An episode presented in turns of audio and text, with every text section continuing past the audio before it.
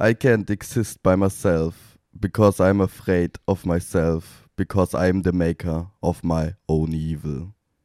Und damit herzlich willkommen zu einer neuen Folge hier bei Filmjoker. Mein Name ist Raul und mir gegenüber sitzt der Liebe Dennis. liebe Dennis. Das hast du selber hinzugefügt. Ja, du hast auch eine Pause gemacht, das war genauso geplant.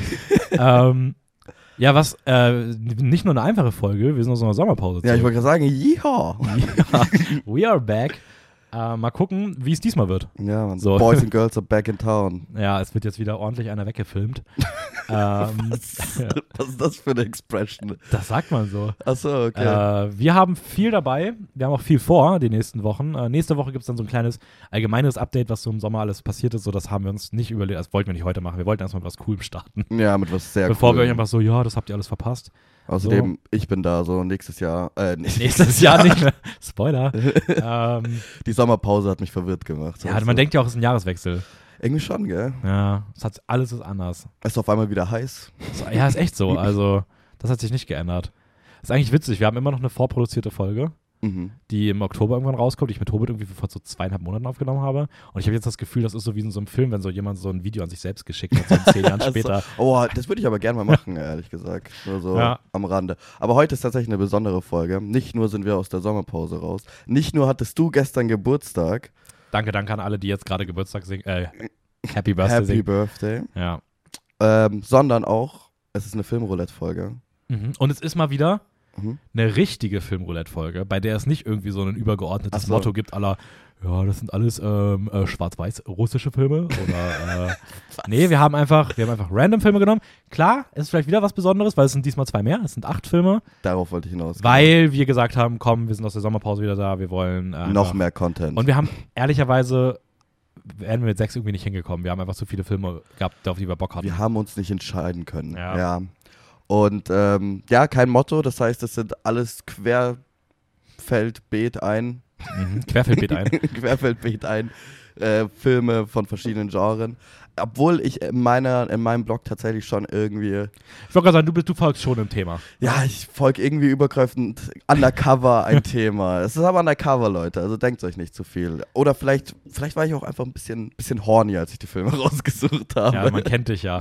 ähm, bevor bin wir aber gleich anfangen, stelle ich dir eine Frage und während du diese Frage anfängst zu beantworten, werde ich dir zuhören, werde währenddessen aber zum Fenster gehen und werde das Fenster zumachen, weil ich höre, dass draußen gerade schon irgend so ein LKW gleich vorbeifährt ah, okay. ähm, und das, glaube ich, ein bisschen laut wird. Deswegen die Frage an dich, Raul, zu dieser neuen Folge, zu dieser neuen Abschnitt unserer Film-Joker-Reise. Wie geht's dir heute? Oh, ich fände ähm, ich dachte, es wäre eine schwierigere Frage. Ich habe mich schon so richtig fertig gemacht, aber ähm, mir geht's gut. Ich habe zum ersten Mal ähm, seit einer Woche gefühlt wieder gescheit geschlafen, ohne irgendwie in der Früh ins Bett zu gehen und am Nachmittag aufzuwachen.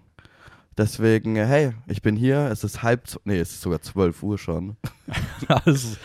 Ich, vor, vor zwei Monaten hätte ich gesagt, das ist früh für mich. Jetzt ist es mittags. Ganz normal. normaler Mittag. Ganz normale Sache. Ja, ich ich muss auch sagen, ich habe meinen Schlafrhythmus ganz gut in den Griff bekommen in Deutschland. Trotzdem habe ich heute nicht gefrühstückt. Nicht wirklich. nee, das gibt's dann nach der Folge um 14 Uhr oder so. Also, ähm, ja, mal sehen. Aber dir geht's auch gut. Mir geht's auch gut. Also ich hoffe, mein Hals macht mit. War gestern irgendwie, ich bin immer noch so, dass sobald ich irgendwie ein bisschen mehr Sachen mache, äh, direkt so mein Hals irgendwie ein bisschen in den Keller geht. So, deswegen gestern diese kleine Geburtstagsfeier. Mal gucken. Ich habe mir auch schon Tee gemacht, damit das irgendwie immer wieder. Salbei, Nee, einfach nur Tee. grüner Tee, Nee, Aprikosentee. Aprikosentee, so Ja, ich habe gehört, ich hab gehört, das hilft. Ah, Ähm, du meinst Marillentee, oder? Nee, ich habe den in Deutschland gekauft. Da war es ein, griechischer Aprikosentee. Ein Fragst dich, was griechisch ist? Keine Ahnung. Das sind vielleicht griechische Aprikosen. Vielleicht ist Honig drin oder so. Ja, stimmt, da stand sogar bei. Echt jetzt? Ja, so mit so Honig. Oh, damn, ich dachte schon, ich habe echt einen blöden Joke gemacht. Nee, aber was tatsächlich, also es stand tatsächlich dabei. ich kenne mich einfach aus mit jeglichen Kulturen. So. Ja, ist echt so. Ähm, da werden wir heute auch ein bisschen weiter reingucken, was wir da so alles an weiteren Kulturen haben. Wir haben nämlich tatsächlich eigentlich ganz gut verschiedene Länder vertreten. Unbeabsichtigt, natürlich. Ja, also jetzt nicht, also wirklich nicht bewusst drauf geachtet, eigentlich. Nee, ich nicht aber es sind trotzdem irgendwie ein paar verschiedene ähm, Produktionsländer dabei. Wir können jetzt auch einfach mal starten, weil wir Ja, haben ja heute, starten, wir haben heute auch noch viel Bock. vor uns. Und wir machen das natürlich wie immer. Ähm, und zwar, dass wir haben ja jeweils vier Filme ausgesucht. Die andere Person muss dir mal immer. vorstellen, ich bin wieder dafür, dass du entscheiden darfst, mit wessen Film wir anfangen. Von meinen. Nee, ob wir mit einem Film von dir oder einem Film von mir anfangen. Ach so, von dir. Nee, von mir. Von okay, mir. fangen wir mit einem Film von, von dir an. Ja. Dann darf ich aussuchen, welcher Film, muss es dann aber auch äh, Vorstellen. leider auch vorstellen. Deswegen habe ich doch meine gewählt. Mm, Dann starten wir doch mal mit dem Film, der am besten eigentlich deine ähm, Auswahl auch untermauert und auch im, im Titelbereit andeutet, um was Ah. es geht.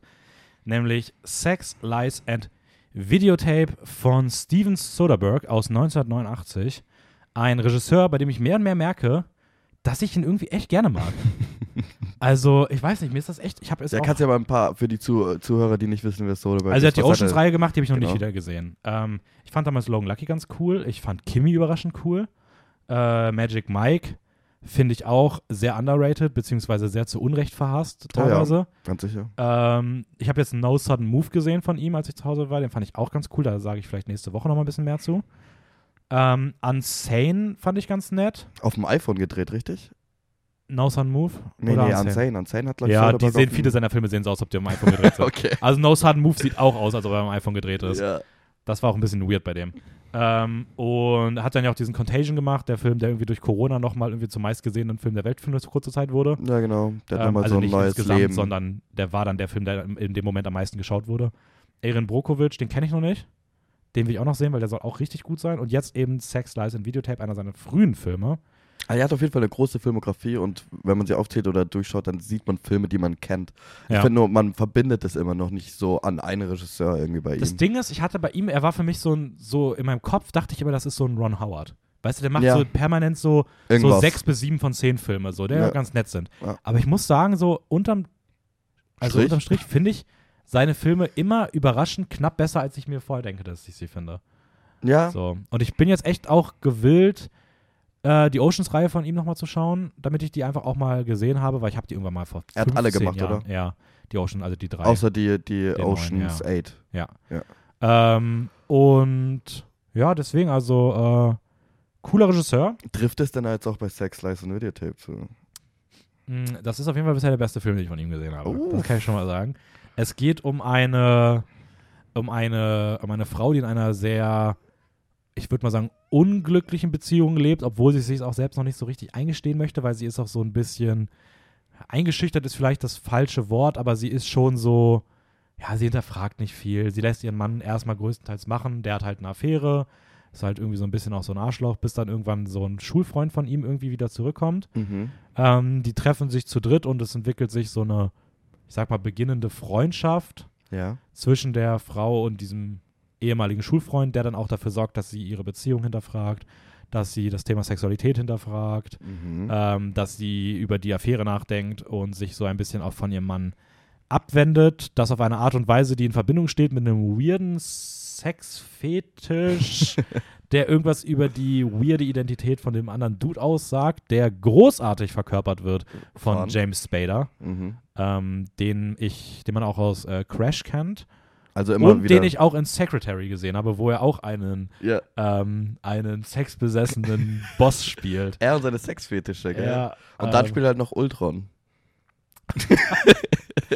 Halt Ebenfalls eine AI mit Sexfetisch. ja, Wissen genau. alle Leute, die das, die, die Marvel-Filme ich gesehen weiß, ihr haben. habt alle Avengers 2 gesehen. Ihr wisst, ihr wisst ganz genau, was da gemeint Weil ist. Ultron Ultron. Ja. Kann man doch auch überlegen, wenn er die Stadt hochhebt und die wieder runterfällt, ist das nicht auch vielleicht irgendwie ein Symbol für Penetration? Vielleicht, vielleicht. Das Die Ultron-Penetration? Also Die weiß. Ultron-Penetration. Ich weiß nicht, ob wir das nochmal sagen sollten. Ähm, ja, das ist äh, Sex, Lies and Videotape. Und ähm, bevor wir da weiter drüber reden, erstmal die Frage, wie hast, warum hast du ihn ausgewählt und wie hat er dir denn gefallen? Kanntest du ihn schon? nee, also ich habe, also was meinst du mit Kanten? Ob ich ihn davor schon gesehen habe? Ja. Naja. Ähm? Nee oder ja? naja. Nee. Naja. Entschuldigung, ich bin sehr nervös. Ein Monat, keine Folge mehr. Ich bin, es ist neu für mich alles. Also, nee, ich habe ihn davor noch nicht gesehen. Ich kannte ihn, er war sehr lange auf meiner Watchlist. Eigentlich nur, Wahrscheinlich, weil du ihn draufgesetzt hast. Ja. weil ich ihn draufgesetzt habe, unter anderem. Wegen, so, ich kannte ihn, weil er auf meiner Watchlist war.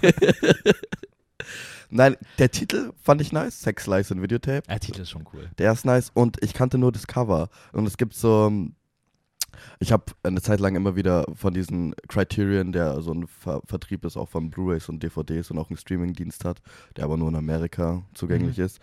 Ähm, die vertreiben halt immer so besondere Editions von Filmen auf Blu-ray. Und dieses Sex Lies und Videotape habe ich da immer gesehen und fand, das sah so nice aus. Und es war einfach nur sie, Andy McDowell, die man, by the way, kennt aus äh, Und täglich grüßt das Murmeltier, glaube ich. Ich schaue kurz nebenbei nach. Oh. Ich bin nicht so. Ja, tatsächlich. Das, die alte ist so ungefähr die Hauptfigur, die so ein bisschen ihre Sexualität und ihre Ehe Mhm. hinterfragt. Ähm, ist auf diesem Cover mit diesem mit diesen Videotape-Rekorder. Und ich fand das sah einfach nice aus und das hat mich angesprochen. So, viel- so kenne ich die meisten. Dann bist du wahrscheinlich sehr enttäuscht, dass ich bei Letterboxd mein Cover von dem Film geändert habe. ja, ja, bin ich immer. Das sieht schon cool aus. ja, schaut auch cool aus. Generell, ich, ich, ich glaube, wir sind beide große Fans. Wir, man kriegt uns schon bei Filmen mit dieser Videotape-Ästhetik, Ja, ja. so After Sun-mäßig. Viel mehr weiß ich gerade aus dem Kopf auch nicht, aber ja. ah, Videodrome. Das ist auch in die Richtung. Stimmt, Videodrome Habe ich auch. auch geschaut, als ich zu Hause war. Nee, also eigentlich genau wie viele andere Filme habe ich es einfach nur von dem Cover her ein Bild gesehen, das hat mich angesprochen. Soderbergh kennt man. Ich habe tatsächlich nicht viele Filme gesehen, außer die Oceans-Reihe von mehreren oh, krass, Jahren. echt? Ja, und die fand ich, die fand ich äh, gut so. Ich würde halt immer, meh. Ähm, man kann den Film natürlich die Löcher raussuchen, Ja, ja. aber wei weiß nicht. Und Magic Mike fand ich damals auch ganz gut. Aber deswegen, das ist eigentlich der einzige Grund und äh, ich bin froh, dass ich ihn ausgesucht habe. Der hat nämlich dann auch so ein bisschen den Weg gelegt für meine Undercover-Thematik. Ähm, aber ich fand ihn sehr gut. Ich fand ihn wirklich sehr gut. Und ich war sehr überrascht, weil ich mir was ganz anderes erwartet habe irgendwie. Ja, ich mir auch ein bisschen. Ja. Also, ich weiß auch nicht so ganz, was ich mir erwartet habe, aber ich, Ich war dann doch nicht. irgendwie fasziniert, wie sehr auf, sich auf diesen Fu- Aspekt seiner Geschichte fokussiert hat. gell? Also wie wirklich so dieses, diese Dynamik in dieser Wohnung mit diesem Videotapes irgendwie dann doch irgendwie in den Fokus rückt. Und ich fand das Ende auch irgendwie sehr cool. Mhm. Ähm, ja, ich, ich, also ich fand ihn auch auf jeden Fall sehr, sehr gut. Also ich muss auch sagen, war ein echt nicer Film. Ich fand dieses Vierergespann hatte einfach eine geile Dynamik untereinander. Oh ja, Ähm, also, die, also die Schwester ist noch eine relevante Rolle, find- die irgendwie alles anbaggert, was ihre, genau. ihre Schwester. Und das hört sich so stereotypisch mag. an, aber die Schwester ist trotzdem echt guter Charakter irgendwie, der sich entwickelt irgendwie, finde ich so Voll. ein bisschen. Am Anfang dachte ich mir so, okay, das ist einfach so ein bisschen so ein Hindernis oder einfach so ein bisschen ein Konflikterzeuger, aber der ist jetzt wirklich eine inter interessante Figur, die ja noch irgendwas, mit der auch was gemacht wird im Film so. Ja, voll. Ich finde, man merkt dem Film so ein bisschen an, dass er aus den 80ern ist. Mhm. Also ich glaube heutzutage, also ich finde, Dialogmäßig oder was meinst nee, du? so wie er das Thema dann rund um Sexualität und ähm, so, sag ich mal, Ah. Ehen oder Hetero-Beziehungen irgendwie so. Das ist, ich finde, der hat da so Ansätze bei, wo man sich denkt, oh krass, für die 80er irgendwie ziemlich weit. Mhm. Er fällt dann am Ende aber, finde ich, mit einer sehr, in Anführungsstrichen, ein bisschen simplen Lösung irgendwie so, wo man denkt, so, ja, okay, das wäre heutzutage, wäre man da wahrscheinlich irgendwie konsequenter gewesen. Und ich finde auch, dass die Konfrontation in die, innerhalb dieser, rund um diese Affäre Mhm. zwischen der Ehemann, und- also zwischen Ehemann und Ehefrau, wenn es dann so, sag ich mal, zu dieser, zu diesem Clash kommt dazwischen. Das im Bett? äh, nee, ich glaube, das im, im Wohnzimmer. Okay, okay. Ich finde, das Ah. ist so ein sehr passiver Moment. Also ich finde, das ist irgendwie so, Ja. wo man sich denkt so, hä, okay, warum, warum ist die Protagonistin jetzt gerade so, warum passiert da irgendwie nichts? So? Ja, warum genau, ist diese aber Szene da- so, deswegen dachte ich erst an die Szene im Bett, weil die ist für mich da viel, ähm, wie sagt man, beschreibender irgendwie.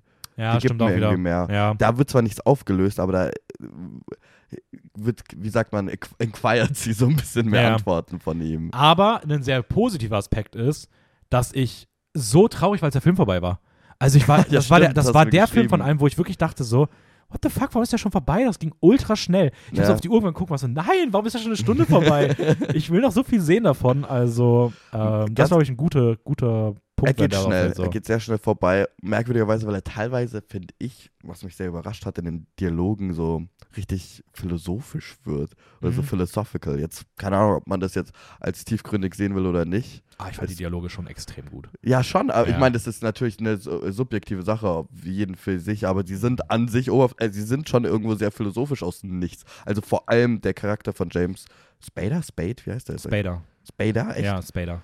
Ähm, keine Ahnung, der ist halt so, der ist dieser ehemalige College-Freund von diesem reichen, äh, reichen Anwalt und kommt zurück als so eine veränderte Person und du lernst ihn aber nur als diese veränderte Person kennen irgendwie. Ja. Und er redet sehr, ich weiß nicht, wie ich das nennen soll, aber so sehr bedacht und irgendwie. Ja, er redet sehr wie so, du hast dieses, so, ich finde, das ist so ein bisschen so dieser Gegenentwurf, so nach der Schule gibt es so welche, die so direkt in die Ehe gehen und in so in so einer vor amerikanischen Vorstadt einfach so ihrem Job nachgehen, ihrem typischen Leben.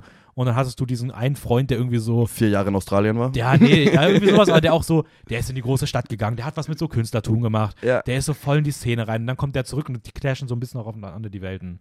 So, Ja, aber ich finde, das ist auch tatsächlich wahrscheinlich etwas, was seine Figur so interessant macht, dass wir ihn erst nach dieser großen Veränderung kennenlernen. Ne? Und er so diese ruhige Persona hat und dann, das, dieses, wenn er dann mal so zusammenbricht, macht es irgendwie diese Szene und diesen Film irgendwie sehr, keine Ahnung, düster. ich weiß nicht, er hat mich sehr berührt dann irgendwie.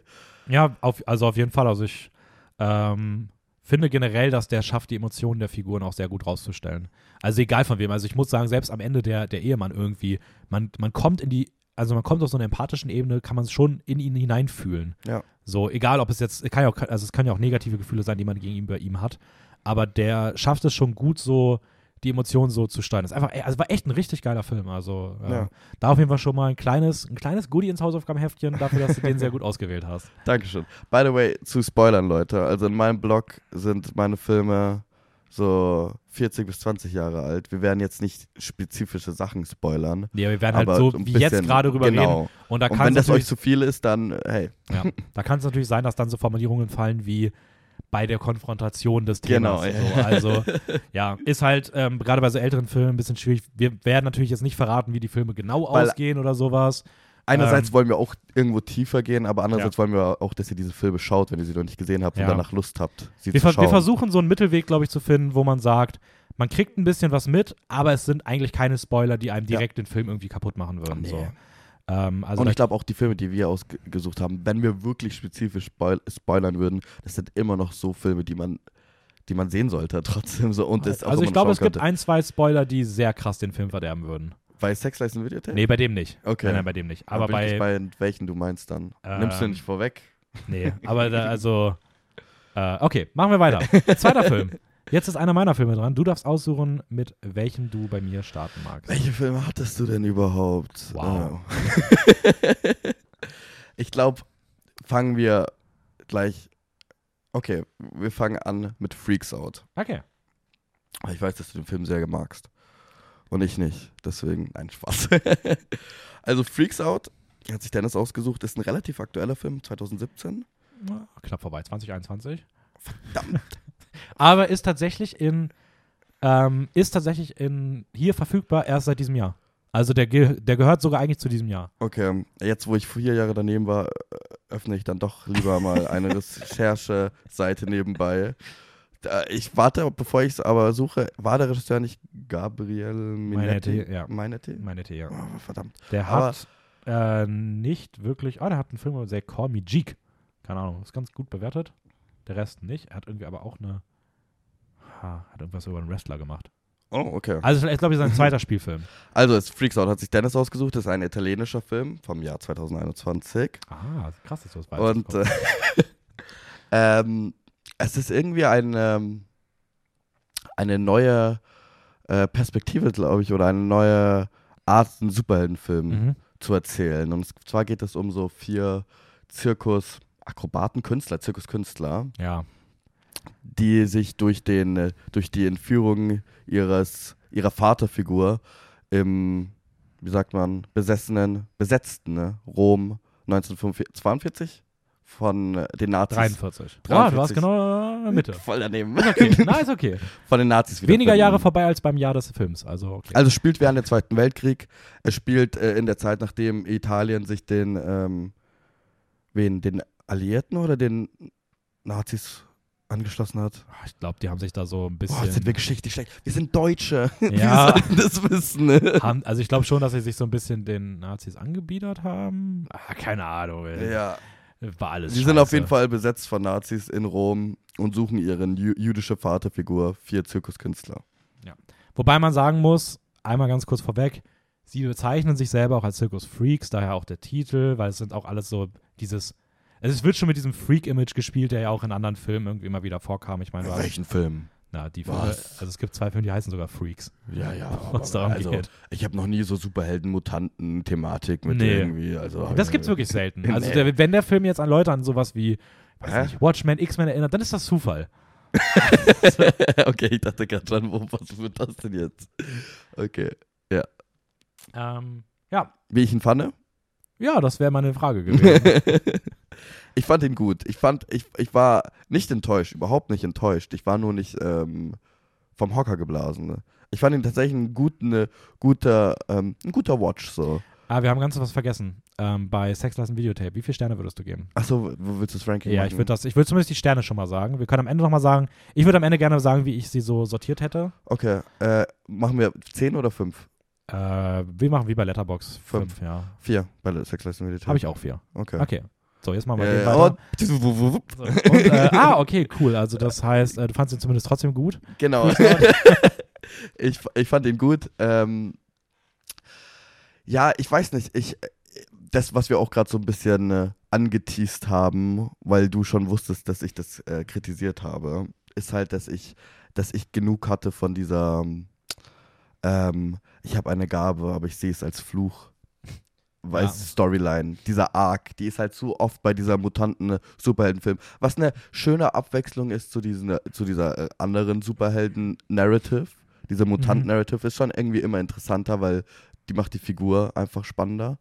Aber ich fand es bei ihr einfach nicht so kreativ auseinander, damit auseinandergesetzt. Dieses, ich habe eine Gabe, aber es ist ein Fluch für mich.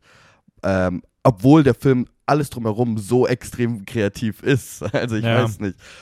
Das ist wirklich mein Hauptkritikpunkt, ist sie als die Hauptfigur, eine von diesen Zirkuskünstlern ist ganz klar die zentrale Figur und das ist ähm, die jüngste, das ist ein kleines Mädel. Für die ist auch mehr der, die, die, der, der, deren, wie sagt man, wie, wie, was ist denn jetzt? Die Vaterfigur ist für sie am wichtigsten Mhm. so.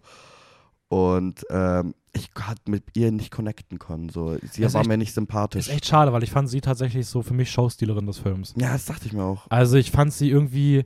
Das Ding ist, ich glaube, ich habe dem auch mehr so diese inhaltlichen Schwächen oder diese, ja, dann so ein bisschen stereotypische Superhelden-Narrative irgendwie auch verziehen, weil es für mich halt irgendwie auch viel mehr so ein Blockbuster war. Ja, aber er war, trotz, also, Ähm. Ahnung, er war trotzdem noch so extrem kreativ, finde ich. In Ja, voll, aber ich glaube, deswegen habe ich das irgendwie so, wo ich mir dachte, ja, okay, passt schon. So ist eine solides Grundstory und die machen da irgendwie was Schönes mit. Ja. Äh, und ich fand sie als Figur irgendwie, ich weiß nicht. Vielleicht aber auch, weil ich mir die ganze Zeit, ich habe es dann auch eher so verglichen mit so Superheldinnen-Figuren aus Marvel und DC. ja. Und ich finde die alle so unfassbar scheiße. Ähm, weil die einfach so schlecht geschrieben sind, weil die einfach immer nur auf, auf bloß keine Ecken und Kanten, einfach nur unfassbar stark und Vielleicht ein bisschen Selbstzweifel, aber sonst nichts. ja, aber auch da ganz wenig eigentlich nur. Also vergleichsweise mit den anderen sind die anderen einfach immer so alle so, ich weiß nicht, die hat sich so, ich, ich fand es einfach, es war eine sehr schöne Charakterzeichnung und eine sehr schöne Entwicklung innerhalb dieser Geschichte. Ähm, Vielleicht ist es ja auch ein Zeichen, wie sehr, also vielleicht ist es auch ein Zeichen, dass ich so genervt war von ihr, dass sie ja doch eine gut geschriebene Figur ist. ja, vielleicht hat man auch das vielleicht geschafft. ist es. also, äh, aber glaube ich nicht. Ähm, sie war aber auch nicht so nervend, dass mich der Film irgendwie genervt hat. oh, ich hab, ich, ich, Ah, boah, ich bin so okay. rhetorisch bin ich tatsächlich heute on my way. ja, also ich fand es auf jeden Fall einen der besten Superheldenfilme der letzten Jahre. Mhm. Einfach, weil es mal wieder was anderes war. Und ich meine, das Genre ist ja wirklich so, also das, also das Genre nervt an sich unfassbar. Ja, Klar, es gibt mit den Into the Spider-Verse und Across the Spider-Verse gibt es so welche, die irgendwie, die sind aber irgendwie auch größer als ein Superheldenfilm. So. ja, die scheinen auch ein bisschen. ähm, aber so in diesem Basic-Superheldinnen-Kosmos, da ist das irgendwie, also ich bin da einfach komplett gesättigt und ich habe eigentlich gar keinen Bock mehr auf irgendwas. Und dass dann trotzdem irgendwie so ein Film herkommt, wo ich mir denke, ah, finde ich schon eigentlich ziemlich cool. Ja. Ähm, Aber der, der macht ja auch was Neues. Er bringt es in diese alte Zeit, in den so Zweiter Weltkrieg, was man eigentlich auch schon zu oft gesehen hat. Aber äh, introduced dann coole Figuren, coole Fähigkeiten, was einer der wichtigsten Sachen für mich ist bei Superheldenfilmen. Coole Mhm. Fähigkeiten. welche fandst du am besten? Ähm, welche Fähigkeit? Ja. Ich habe einen ganz klaren Geruch. Wahrscheinlich, wahrscheinlich, wie hieß denn er? Äh, Love Interest. Der, äh, der, der, der äh, oh Gott, wie spricht man es aus? Ja, wie ist er? Wie? Kenshio. Senshio? Sentio, Der Blonde Sentio, mit den Insekten? Sentio, ja, Sentio. Ja, fand ich. Ey, Die, auch du? Ich finde, also mit den Insekten, das war einfach, ich weiß nicht, war einfach cool. Ja, aber das Ding der sah auch aus wie so, eine- wie so eine. Ja, Wie so, Insekte. ein- wie so, wie so ein, Insekte. ja, irgendwie schon. Der sah auch, weißt du, wie der aussah? Hm. Der sah aus wie jemand, der aus Slytherin kommt. Oh ja. Also ja, das war, tatsächlich Das schon. ist so Lucius, äh, das ist so Draco Malfoys In so leicht weirder, verschwollen, verscho nach Italien Erasmus, Erasmus Poisson. So irgendwie sowas. Also, Ne, ich habe auch die ganze Zeit schon gewartet. Also er kann Insekten so ein bisschen kontrollieren und es Mhm. wird, keine Ahnung, alle von den Fähigkeiten werden am Anfang nur in dieser Zirkusshow geteased und du wartest halt drauf, bis sie sie wirklich einsetzt. Und, Mhm. so. und bei ihm ist es schon sehr cool. Sonst, du hast halt Franz Rogowski, ja. den ich mega finde und wenn er dann da auf einmal in, im, ähm, wie sagt man, wie sagt man, sage ich heute ganz schön oft, wenn er 1943 Mhm. in, in Italien auf einmal anfängt, Radiohead zu spielen auf dem Klavier, das war irgendwie nice. Es, also ich finde auch, was sie da, also ich finde, was sie mit seiner Figur machen ja. und wie sie so da so seine Fähigkeit beziehungsweise diese Vision da einbauen, das war unfassbar geil. Ja. Also das war, diese Szenen waren alle, wo ich mir dachte so, das ist so cool. Ja. Wow, das ist so geil gemacht und auch, ich finde auch seine Figur ist bis zum Ende irgendwie cool geschrieben und ähm, er spielt das einfach geil. Also Er spielt jetzt Hammer, ja. ja. Er ist auch einfach gut. Gut, Mhm. was gibst du dem Film? Oder nee, willst du noch sonst, was sagen? sonst, ich möchte noch was sagen. Ich finde es auch sonst sehr cool und das ist auch wieder sowas, wo ich finde, da merkt man, dass das halt nicht so dieser glatt gebügelte Marvel-Superheldenfilm ist. ist. Ich finde es sehr nice, wie er so, der hat ja auch eine FSK 16 und wie der sich so ein bisschen erwachsener anfühlt und da Ja. auch irgendwie so ein paar bisschen, ja, ein bisschen Szenen reinmischt, wo man sich da denkt, okay, what the fuck? Was habe ich hier? Bisschen weird gewesen. Ähm, und ich mag auch sehr, wie er so diesen Fokus auf dieses Außenseiterinnentum legt. Mhm. Also ich meine, du hast dann ja sowohl innerhalb dieser selbsternannten Freaks ja irgendwie dieses, ich meine, der Zirkus, der Ort, wo so sonderbare Menschen irgendwie ausgestellt werden, ist da irgendwie drin. Dann diese Mutanten-Thematik, Mhm. die dann ja auch irgendwie immer so die, sich darum dreht. Und dann hast du irgendwie noch so gepaart mit dem Nationalsozialismus ja auch dieses Thema von so Leuten, die halt irgendwie vor den, davor fliehen, dass sie in den KZs kommen, weil sie halt als Außenseiter wahrgenommen werden, die dann ja auch da als Rebellengruppe irgendwo so fungieren. Ja, du hast noch so eine Ähm, Rebellengruppe, die ja, wie sagt man? Ja, ja, voll. Genau. Ja, voll, auch genau, das auch Ja. noch mit. Und das fand ich auch irgendwie schon ziemlich cool, weil ich finde, das hat sich einfach sehr schön mit dem, ähm, ja, mit dem Thema so alles sehr rund ergänzt. Und ich finde, dass der Film sehr geile Effekte hat. Also ich finde die Effekte, Ja, die natürlich nicht, nicht so Dune-Level, aber für das Budget, Ja. es sah besser aus als Marvel oder sowas. Ja, also es sah richtig Fall. schön aus. Nicht zu viel, aber in den richtigen Stellen dann so eingesetzt und hat auch irgendwie stimmig gewirkt. Ja. Äh, ich würde ihm auch 4 von 5 geben. 4 von 5. Ja. Misfits, der Movie, gibst du 4 von 5? Ich gebe dem 4 von 5, ja. Hä, ich dachte, du hast ihm sogar mal mehr gegeben. Maybe habe ich das aber auch noch geändert. okay, damn. Okay, ich gebe ihm 3,5 von 5. Das ist okay. Das ist ein guter Film, Das ist so. okay, das ist gut, das ist gut. Ja. Dreieinhalb ist, ab dreieinhalb ist alles sehenswert. ja, genau. ähm, okay, dann bin ich wieder dran. Du bist dran. Ich möchte weitermachen. Nur, dass ihr es wisst, was Dennis jetzt sagt, ist ein Film, den ich rausgesucht habe. Ja, äh, ich möchte weitermachen mit, mit Possession. Oh. 1981. Ja. Andrzej Zulawski, Oh. Zulawski ähm, Schulowski. hat einen, ja, ein Mystery-Horror-Drama Krimi-Mix gemacht. ähm, das jeden Fall der Film am schwersten zusammenzufassen. Ich meine ganz ehrlich, also ich werde das jetzt, ihr könnt das leider nicht sehen, aber ich will das Raul einfach immer zeigen. Ja, Diese Poster sehen einfach alle so geil ja, aus. ja, ja, also, schaut euch die Poster an auf Letterboxd oder Ähm, auch auf Google, wo die auch immer sind. Oder einfach auch in den Schaufenstern der Straßen. Einfach mal nach einem Possession-Poster suchen. ähm, ja, Possession. Es geht um. Es geht wieder um eine, um eine Ehe, kann man Mhm. sagen. Ähm, Rosenkrieg eigentlich. warte kurz, ich bin gerade in meinem Kopf, bin ich gerade in einer Vision drin. Wow. Es geht in jedem deiner Filme um sowas. was? Ähm, und ich glaube, es geht in keinem meiner Filme um sowas. Ich weiß, ich habe gerade vergessen, was mein vierter Film war. Komm Aber- zurück, komm zurück. Ähm, ja, also es geht wieder um eine, es geht wieder um eine Ehe, es geht um eine junge Frau, die auf einmal irgendwie regelmäßiger von zu Hause irgendwie verschwindet und der Mann sich immer wundert, Diggi, was geht ab? Wo bist du? Mhm.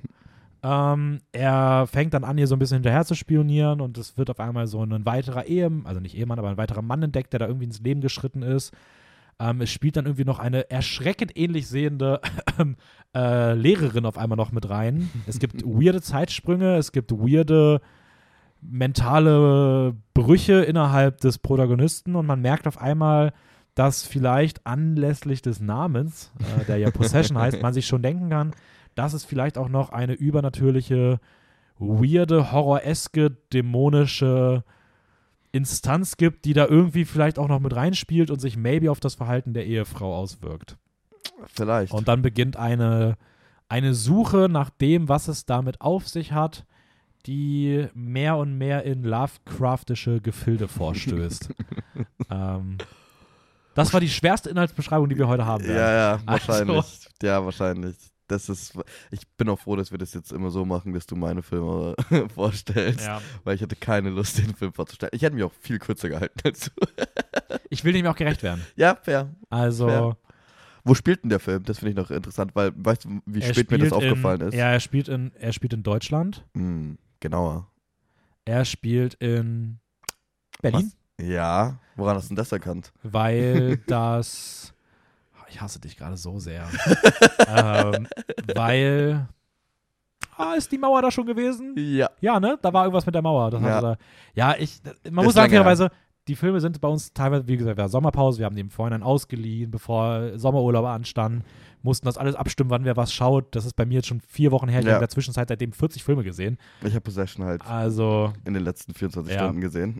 aber ist ein cooles Setting. Also, ich finde das. mega. Ähm, ich bin mir nicht sicher. Ich glaube, das ist auch so ein Film, den muss man öfter sehen und den kann man stundenlang auseinandernehmen. Oh ja.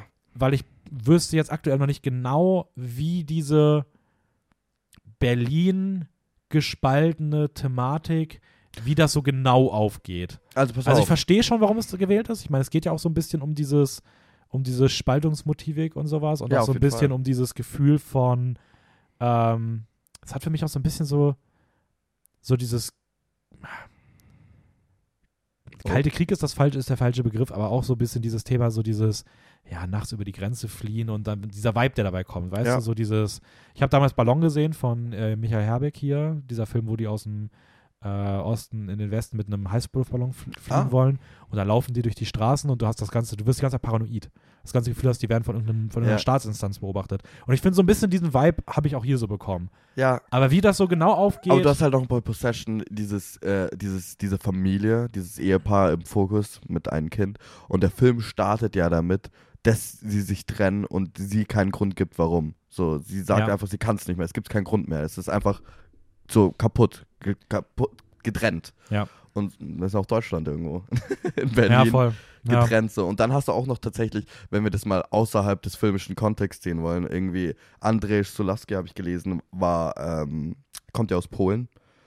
Und der Okay. wurde aus, ähm, wurde von den Behörden in Polen irgendwie festgenommen. Ich weiß nicht ganz genau, was da war. Er musste auf jeden Fall Polen verlassen, wenn er weiterhin Filme machen wollen, wollen will. Filme machen will. Wo auch immer das Wollen herkam. Ja, wo auch immer das wollen herkam. Aber er musste po po äh, Polen verlassen. Habe ich Poland gesagt?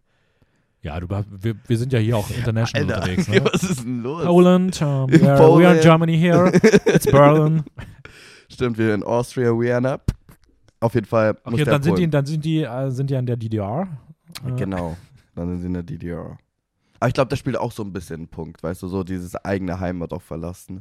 Und dann halt noch das so nächste, was dann dieses, ähm, Ja, was ich mir gerade noch meine Notizen gelesen Ja. habe, äh, was auch noch gut reinpasst, ist so diese, ich meine, Berlin wird ja auch sehr verlassen dargestellt.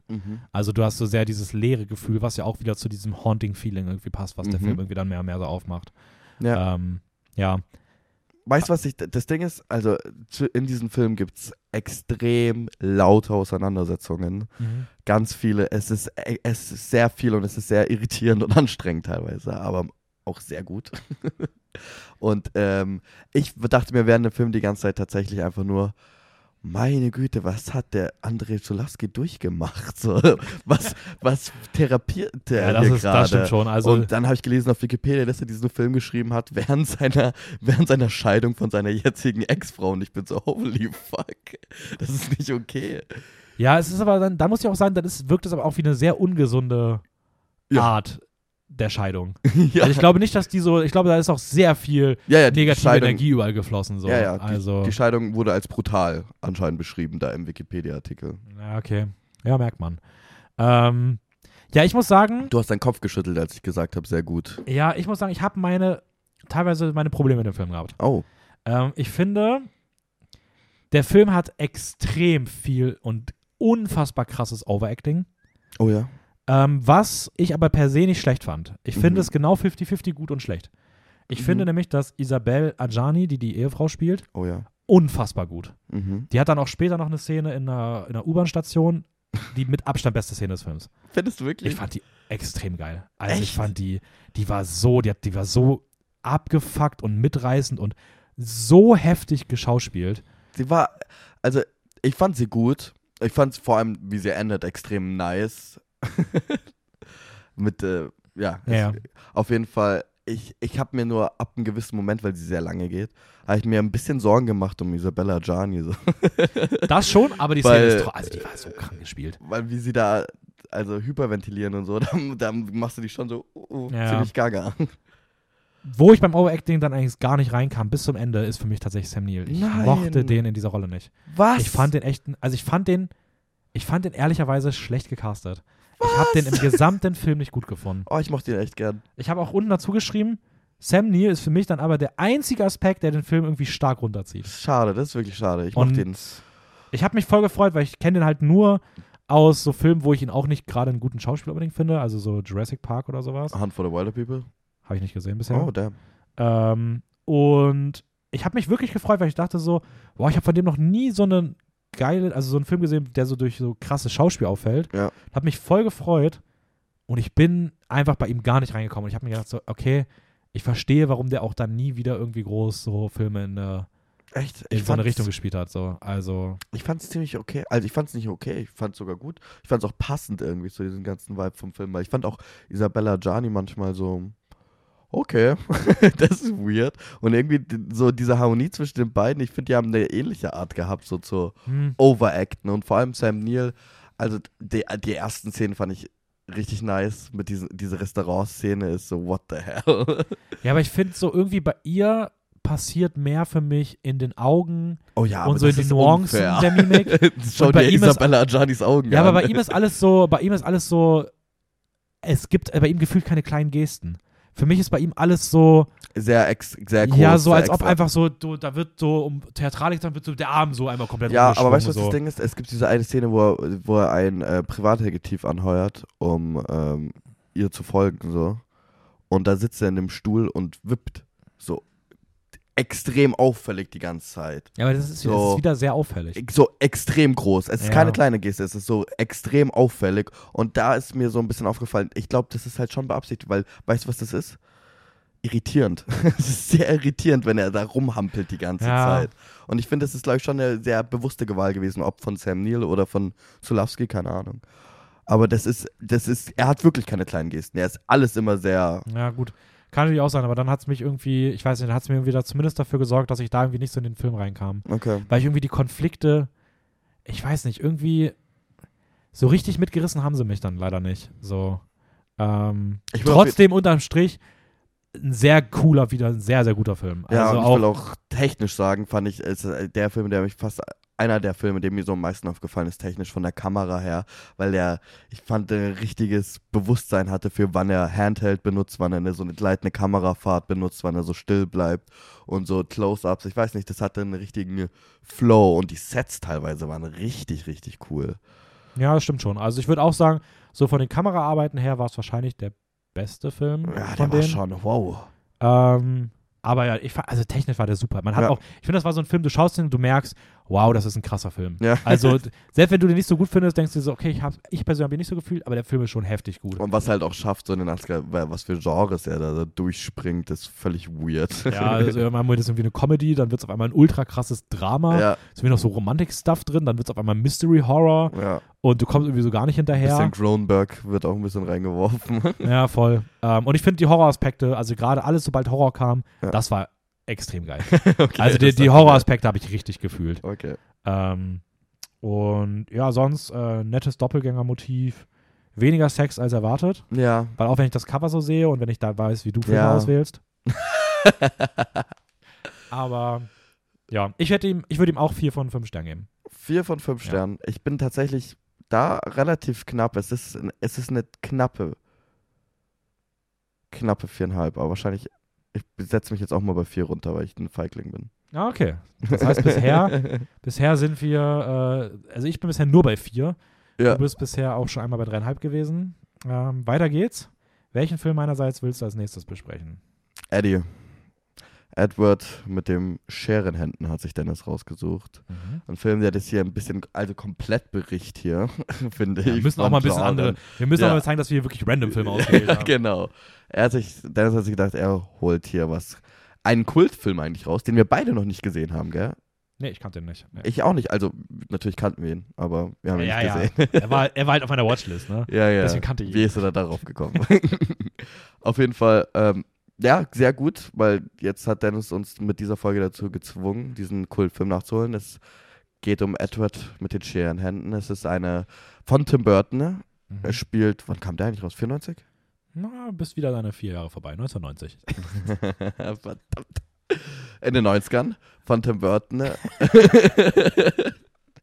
Ja. Es geht um so eine amerikanische Vorstadt-Idylle. Jeder hat seine, ein buntes Haus. Es ist basically die Stadt aus Don't Worry, Darling. Ja, stimmt. Eigentlich ist es basically Holy shit! Ja. Ich dachte mir schon so, welcher Film hat sich nochmal daran inspiriert? Welcher war das nochmal? Ja. Fucking ist ist Olivia einfach so eine- Wilde, Es ist einfach so man. eine 50s abgeschiedene, ähm, diese, also wirklich diese Pastellhäuser. Ja, es ist So. Olivia Wilde. Die, die, die ist ja Ja. kleiner Schlingel. also, die Don't Worry Darling Stadt, ähm, in den auch so, spielt auch so, was ist denn das, von den Kleidung hätte ich gesagt. Ja, ich hätte auch für 50, 60er. 50, 50, 50er, 60, Ja. 60er gesagt. Vielleicht sogar. Ah, nee, 50, ich will 50er sagen. Genau, und diese Vorstadt, diese perfekte Vorstadt-Idylle wird gecrashed durch die, durch das Auftauchen eines ähm, unvollendeten Science Project. Mhm. Edward. Mit den? Sheridan. ja, genau. Es ist auch ein bisschen so, als ob Tim Burton als Inkarnation in die 50er geht. also, Ja, vielleicht ist es sogar symbolisch so ein bisschen auf ihn bezogen. er ist einfach so, der, der so Gothic kommt in die 50er. Warte mal. Fällt mir jetzt gerade ein Thema bei dir auf? Nee, nee, das, das haut sich Nee. nicht. Aber das ist auch ein bisschen Misfits. Ja, kann gut sein, ja. Ja. Aber beim Rest geht es nicht auf. Ja. Ah, ich krieg das schon hin. Aber es ist auf jeden Fall auch wieder so ein bisschen eine Misfits. Ähm, ähm, Thematik. Thematik. wow. ja. Mir sind gerade 8000 Wörter durch den Kopf gekommen, aber nicht Thematik. Um was geht's denn dann in dem Film, nachdem er auftaucht? Will man da das kann man Ach so. was sagen oder ist das oder ist das schon Ja. zu viel? Eigentlich ist es fast schon zu viel, ne? Er macht einfach so Stuff Er macht einfach Stuff. bei so einer Family. Na, man kann sich's eh denken. Es hat halt die, wieder diese typische ähm, Narrative von wegen äh, unnormale Menschen, weißt du, aufnehmen, wie man Mhm. sich mit denen verhält, das auszunutzen und so weiter. Das ist ja, da ist wieder ganz viel von dieser auch Rassismus-Thematik drin. Aber nicht Rassismus, aber du weißt, was ich meine. Dieses Diskriminierung. Danke. Mhm. Ja, ja schon, aber also dies, dass du halt einfach Leute, die anders sind, ausgrenzt. So. Genau. Ja. Aber erstmal ausnutzt. Muss man ja auch. Erst ja, ausnutzt, dann ausgrenzen. Es geht ja auch schon so ein bisschen auch um diese ganzen, ähm, es steht ja auch schon so ein bisschen Kapitalismuskritik immer wieder drin. Also ich meine, es geht ganz viel in dem Film irgendwie um so gerade neue technologische Erfindungen. Es geht ja auch um so Science-Entwicklung. Es gibt irgendwie darum, ah, du kannst das, lass direkt einen Shop aufmachen, so junge Unternehmertum und sowas. Oh, Also da steckt auch sehr viel so in diese Richtung drin, so dieses etwas Neues stimmt, du sehen. Und verlangst kein Geld dafür. ja, das passt irgendwie auch in die 50er. Ich meine, du hast so diese Zeit von so diesem, diesem Aufschwung. So, es gibt die ersten Fernseher, es gibt Radios, die immer größer werden, es wird immer mehr genutzt und sowas.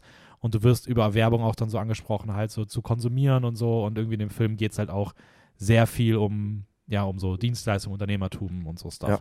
So, du hast immer wieder im Hintergrund irgendwie so ganz kleine Momente, wo dann irgendwie, ja, das habe ich gerade neu gekauft, das ist so, das und das Gerät. ähm, ist eigentlich auch ganz cool, dass das da so ein bisschen eingebaut ist. Aber ist halt mir tatsächlich gar nicht aufgefallen. Ja, Also, äh, wie du es jetzt so ja da, aufzählst, dafür bist du da, unser TFM-Student Dennis Ritter hier. danke, danke. Bei Fragen zum Film könnt ihr euch gerne an meinen Assistenten wenden.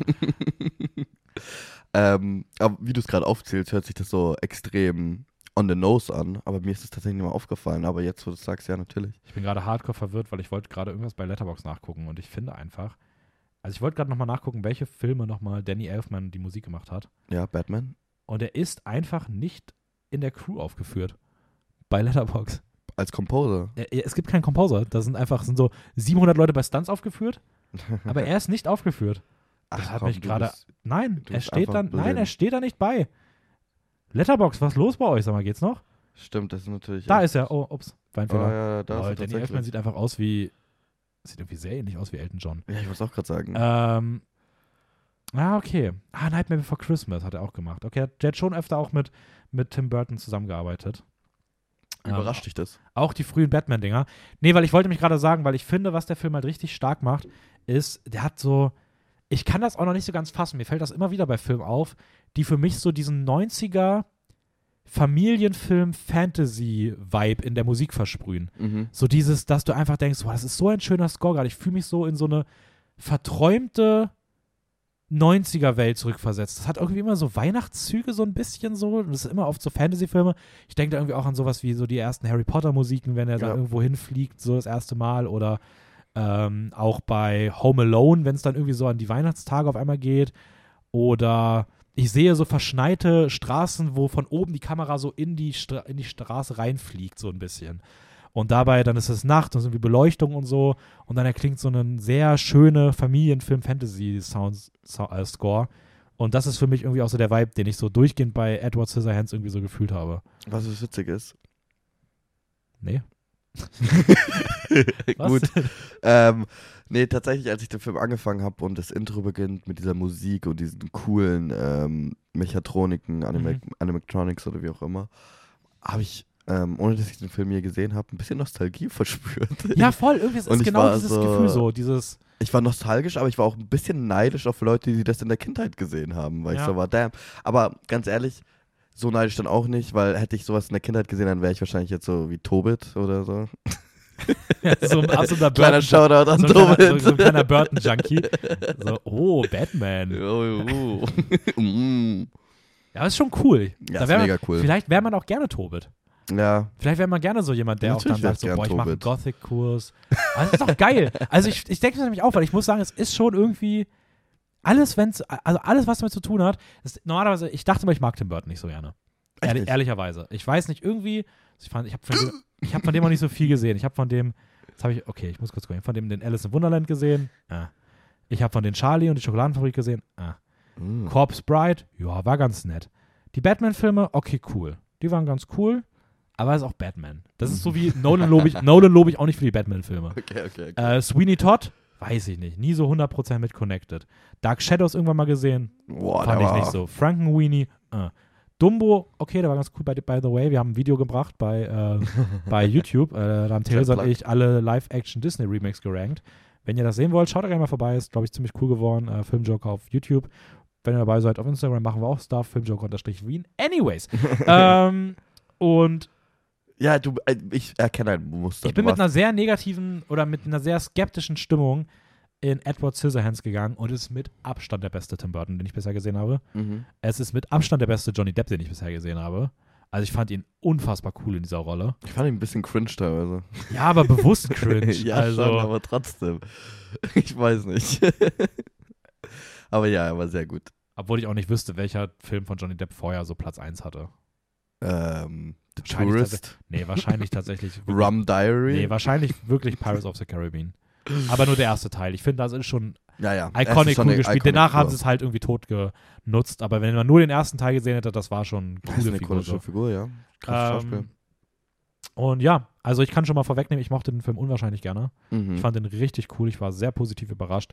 Ich liebe diese Tim Burton-Ästhetik in diesem Schloss, wie so alles so verschnörkelt ist und wie Oh das ja, so aussieht. oh. Und diese ganzen Gothic-Elemente, wie die Linien durchs Bild fließen, diese, ähm, ja, auch dieser, diese Liebe für, für so, für so, du hast, glaube ich, vorhin gesagt, so, so dieses Animatronics, Mechatronics Ja. und so Kleinigkeiten, die so wie so Zahnräder aneinander sich einfach Sachen bewegen und sowas.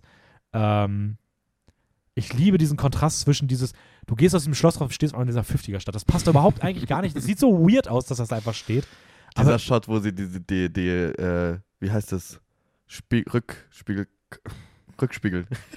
Ich habe kein Auto, ich habe keinen Führerschein. Den Rückspiegel so nach oben Mhm. dreht und auf einmal das Schloss so in ihren Rückspiegel sieht, das fand ich mega nice. Das war auch Aber- so, what? Aber das ist für mich tatsächlich auch der Film, wo ich sagen würde, das ist für mich mit Abstand das schönste Produktionsset von den Filmen, über die wir heute reden. Mhm. Also ich finde die Settings einfach ultra geil. ah, ich weiß nicht, da kommt noch einer auch von deiner Seite. Ja, okay, bin ich mal gespannt. Ähm, Ja, du hast dich jetzt ziemlich ausgeholt. Wie fandst du ihn denn? Ich fand ihn sehr gut. Ich war auch, wie gesagt, sehr überrascht. Von der ersten Minute habe ich diese Nostalgie verspürt. Auch ein bisschen diesen Neid darauf, dass ich den nicht in der Kindheit habe. Bei mir ist das Thema weiter weg als bei dir, aber wenn ich mal Kinder haben werde, dann werde ich auf jeden Fall den Tim Burton zeigen. Ah, es ist einfach ein einfacher Joke, weißt du? Es ist Ja, ein einfacher Witz, den muss man mitnehmen. das ist schon okay. Ähm, nee, die Sets Hammer. Und vor allem, weil, weil Winona Ryder und Johnny Depp Mhm. war, das war das für, erste Mal gleich für mich, dass ich die zusammen gesehen habe. Ey, also ich muss sagen, ich merke mehr und mehr Filme, wo Winona Ryder mitspielt. Ja, Und sie ist immer cool. sie ist cool, gell? Sie ist schon, also. Und vor allem auch im, im Kontext von diesem damaligen 90er Pop-Culture war sie ja dieser Rebell, weißt du, oh, sie hat geklaut und sie war immer wieder in den Skandalnachrichten, ne? Ich habe noch irgendwas von ihr jetzt vor kurzem gesehen. Oh, was? Äh, da war sie nämlich auch bei. Ich glaube, die habe ich so. Ah, den äh, Bram, Bram Stokers Dracula. Oh ja, stimmt, da ist Ja. sie auch gut. Ja. Da mag ich sie auch sehr, ja. Sie hat einfach, sie, sie hat, kann eine ga- ganz gewisse Rolle sehr gut verkörpern. Sie hat diese großen, runden Augen irgendwie. Ähm, nee, aber es war schön, die zweimal zusammen zu sehen im Film. Die Mhm. harmonieren auch einfach sehr gut, obwohl ich finde, das Drehbuch sich da nicht unbedingt viel Mühe macht, damit das Ja. funktioniert. Das stimmt. Ich finde auch so ein bisschen diese, diese Romance-Story, dann kommt, die wirkt teilweise ein bisschen reingequetscht. Ein bisschen Aber hinten raus funktioniert sind sie. schon sehr. Also ich finde, das Finale ist schon sehr cool. Das Finale ist extrem Wow. cute. Also- und ich, ich war erst als erstes, äh, als es so zum gewissen Zeit hinspringt, war ich ein bisschen enttäuscht und war so, na, ich, gefällt mir irgendwie nicht. Aber wie es dann endet und mit welchem Satz und mit welchen, mit welcher Referenz so auf den Schnee und so, das fand ich mega cute und das hat Ja. auch irgendwie mehr Sinn gemacht, warum eine gewisse Szene im Schnee davor so Mhm. extrem auf on the nose gefilmt worden ist. Ähm, ja, was ich auch noch ein bisschen schwierig fand, ich fand äh, alle Figuren eigentlich so in dieser, in dieser Vorstadt-Idylle, auch diese ganzen Nachbarn, das haben funktioniert, die waren cool gespielt und es hat auch eine gewisse Dynamik in dieser Vorstadt. Ja, äh, einfach, so, einfach, hervorgebracht. einfach so typisch so Gossips. Genau, diese. Gossip, Gossip Girls. Ja. Ähm, auch cool irgendwie, dass die Väter keine Rolle spielen, weil who gives a fuck? die fahren da am Ah, Morgen mit dem Auto weg und dann sind sie auch egal. Ähm, aber der, der, der Bully-Archetype-Typ, der war ein bisschen krass.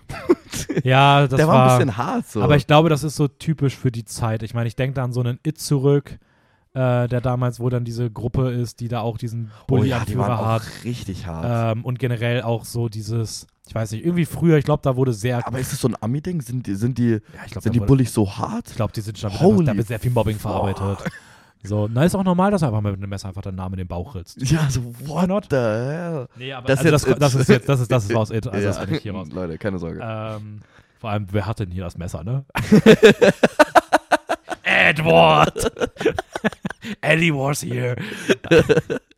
ähm, aber, Wer hat denn hier das Messer?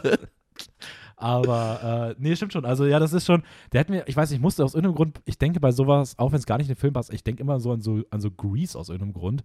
Weil sobald so Leute irgendwie rumlaufen, die dann irgendwie so. Collegejacken. Ja, mit Autos und so Collegejacken denke ich Ja. immer so, ja, okay, das ist so dieses typische, das sind so diese, diese, diese Highschool-Arschlöcher. Mhm. So, und irgendwie war der das. Aber ich meine, du kannst ihn auch so ein bisschen übertreiben, aber es war ein bisschen, teilweise ein bisschen so out of place irgendwie im Gesamtfilm.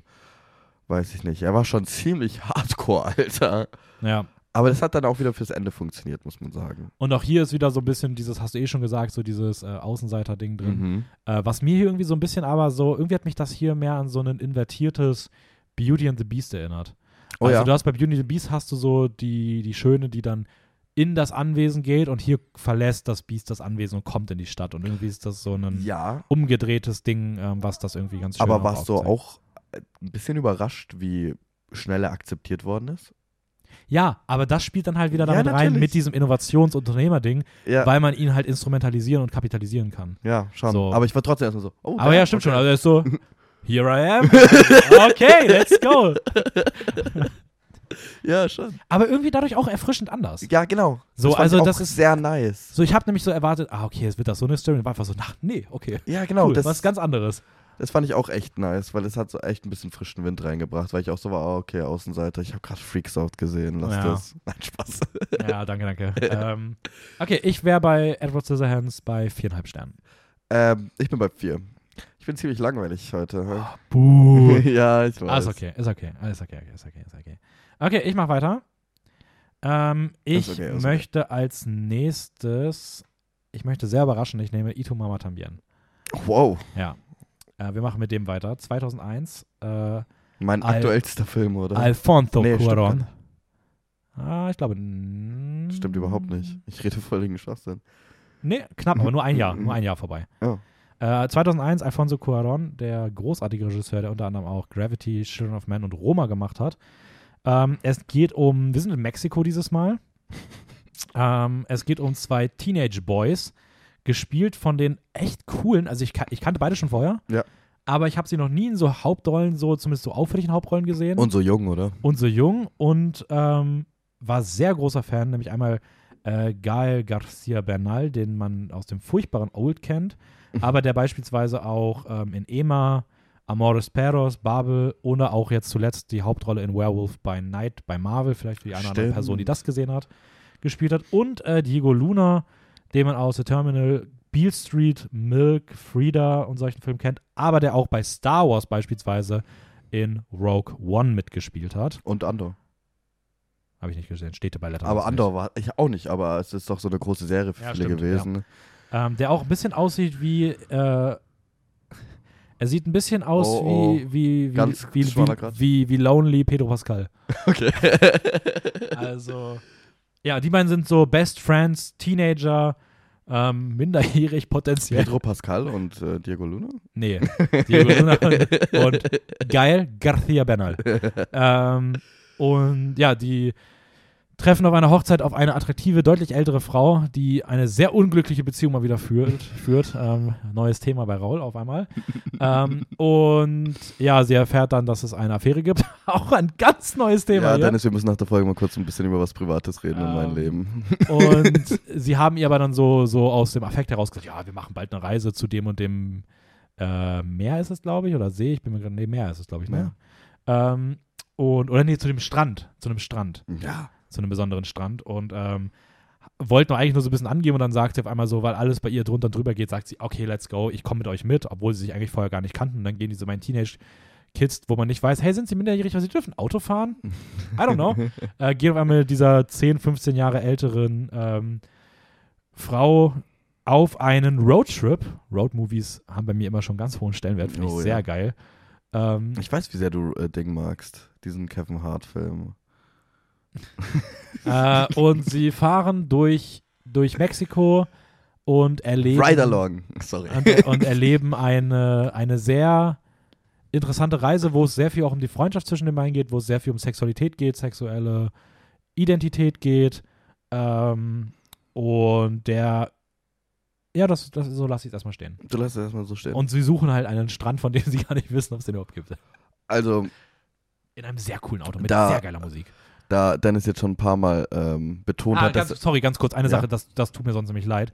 Äh, ich möchte natürlich auch noch erwähnen, dass diese Frau verkörpert wird von Maribel Verdú. Mhm, Weil ich möchte hier nicht nur die beiden äh, männlichen Darsteller rausspielen, weil sie ist definitiv die vielleicht Beste. sogar die beste in dem Film. Ja. Ähm, die kennt man auch aus Pans Labyrinth. Ähm, sonst ist die mir tatsächlich größtenteils unbekannter gewesen. Pans Labyrinth?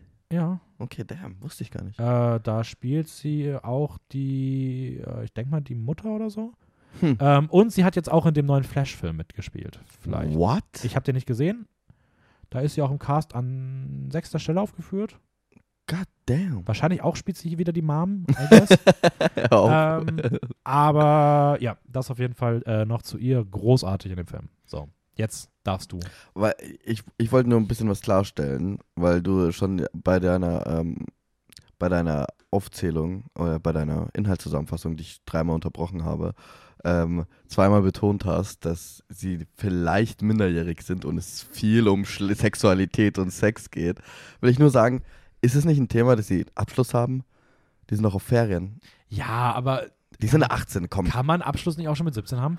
Ja, aber die sind fast 18. Nein, also ich, ich würde das auch. Also, das Ja. ist voll okay. die sind auf jeden Fall Kinder noch. Die Frage ist, Ja. Wenn die Rollen andersrum wären, würde man, glaube ich, schon so dann sagen, ah, ist ein bisschen jung. Uh, wait a minute. Aber Ganz ehrlich, andersrum wäre auch. Ja, wer ist, ich weiß es nicht. Da, darüber will ich nicht philosophieren. Nee, das lassen, das lassen wir weg. das lassen wir äh, mal echt weg. Aber nee, ich finde in dem Film, es ist es, es keinerlei Kritik an dem Film, wie er das umsetzt. Das ist alles von vorne bis hinten sehr, sehr schön erzählt. Ja. Ähm, ja, wie, wie kanntest du ihn vorher schon? Ja. Ähm, warum hast du ihn ausgewählt und wie hat er dir gefallen? Ähm, ich habe ihn vor, vor vier Jahren oder so gesehen. In, ich glaube sogar auf mein Handy. Ähm, nicht gerade auf dem legalsten Weg, Leute. Und das irgendwie am helllichten Tag so auf mein Zimmer, äh, in mein Zimmer, auf mein Zimmer. Ähm, und ich fand ihn mega. Ich, das war was für mich komplett Neues damals noch. Und irgendwie, als ich gehört habe, vor ein paar Monaten, dass du den noch nicht gesehen hast und ich sowieso mal wieder Lust hatte, den anzuschauen, jetzt mit äh, nach vier Jahren mit ein bisschen mehr Reife auf das Thema rückblickend, dachte ich mir, suche ich den raus, weil ich hatte ihn als sehr, sehr gut in Erinnerung. Und Leute, ich habe mich nicht getäuscht. mein mein 17-jähriges Ich hat immer noch einen guten Geschmack gehabt. Genauso wie mein 21-jähriges Ich. Ja, stimmt schon. Also da muss ich auch sagen, da beneide ich dich auch ein bisschen rum, dass du mit solchen Filmperlen schon so in jungen Jahren irgendwie immer wieder in äh, Kontakt gekommen bist. Bei mir hat das irgendwie immer, ich weiß nicht, ich habe gefühlt erst so ab Mitte 20 angefangen, vernünftige Filme zu gucken. Ach, Mann. ähm, nee, stimmt auch nicht. Aber ich, ich war schon vorher krass gut, was das Ja, angeht. natürlich war aber nein, ehrlicherweise, nee, ehrlicherweise nicht, wirklich so mit Aber so, ich meine, es war auch 1980, als du so Ja, 17 warst. ja, da waren, schon. kamen Das- viele gute Da Filme gab es die. Filme auch alle noch gar nicht, stimmt schon. Ähm, wie, wie hat er dir denn so im Overall, was ist so die Aspekte, die dir da besonders gut Ganz ehrlich, mir schon was aufgefallen, dass ich, dass mein 17-jähriges Ich nicht gecheckt hat. Und zwar wie, dass diese zwei Themen hier in diesem Film so eindeutig krass im Vordergrund stehen und dir die ganze Zeit ins Gesicht geworfen werden. Und das ist ja einmal Sexualität Mhm. und das andere Tod. Mhm. Und so, dass, das, dass, der, dass, der, dass der Film diese zwei Themen so nimmt und die gehen den ganzen Film so Hand in Hand irgendwie. Und das habe ich damals nicht gecheckt und irgendwie jetzt hat mich das so ein bisschen ähm, verstört. Ja, okay. Ja, verstört. Aber ich fand es auch irgendwie sehr melancholisch. Also es hatte irgendwas Schönes an sich.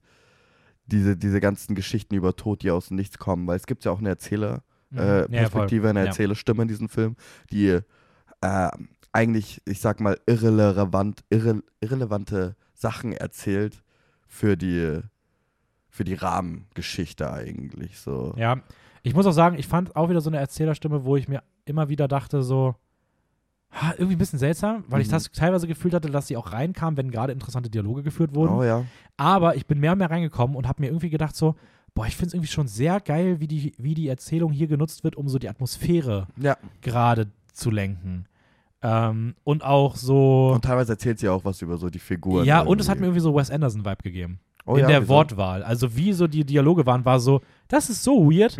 Und der redet auf eine Art und Weise, wie ich mir auch so in so einem Wes Anderson-Film so eine Erzählung vorstellen könnte. Sehr monoton auch irgendwie. Ja, Also, aber auch so, ja, so dieses, ich, ich kann es auch gar nicht beschreiben, aber irgendwie musste ich da so direkt dran denken. So. Mhm. Und irgendwie, ich fand tatsächlich eine sehr coole Erzählerinstanz. Also, das ist bei mir auch eine Seltenheit. Also, ich bin da, eigentlich mag ich das nämlich gar nicht. Und das fand ich hier sehr stimmig. Also, Mhm. ähm, ja, nee, stimmt schon. Also, was man natürlich auch sagen muss, äh, so, der Film hat sehr viele Sexszenen.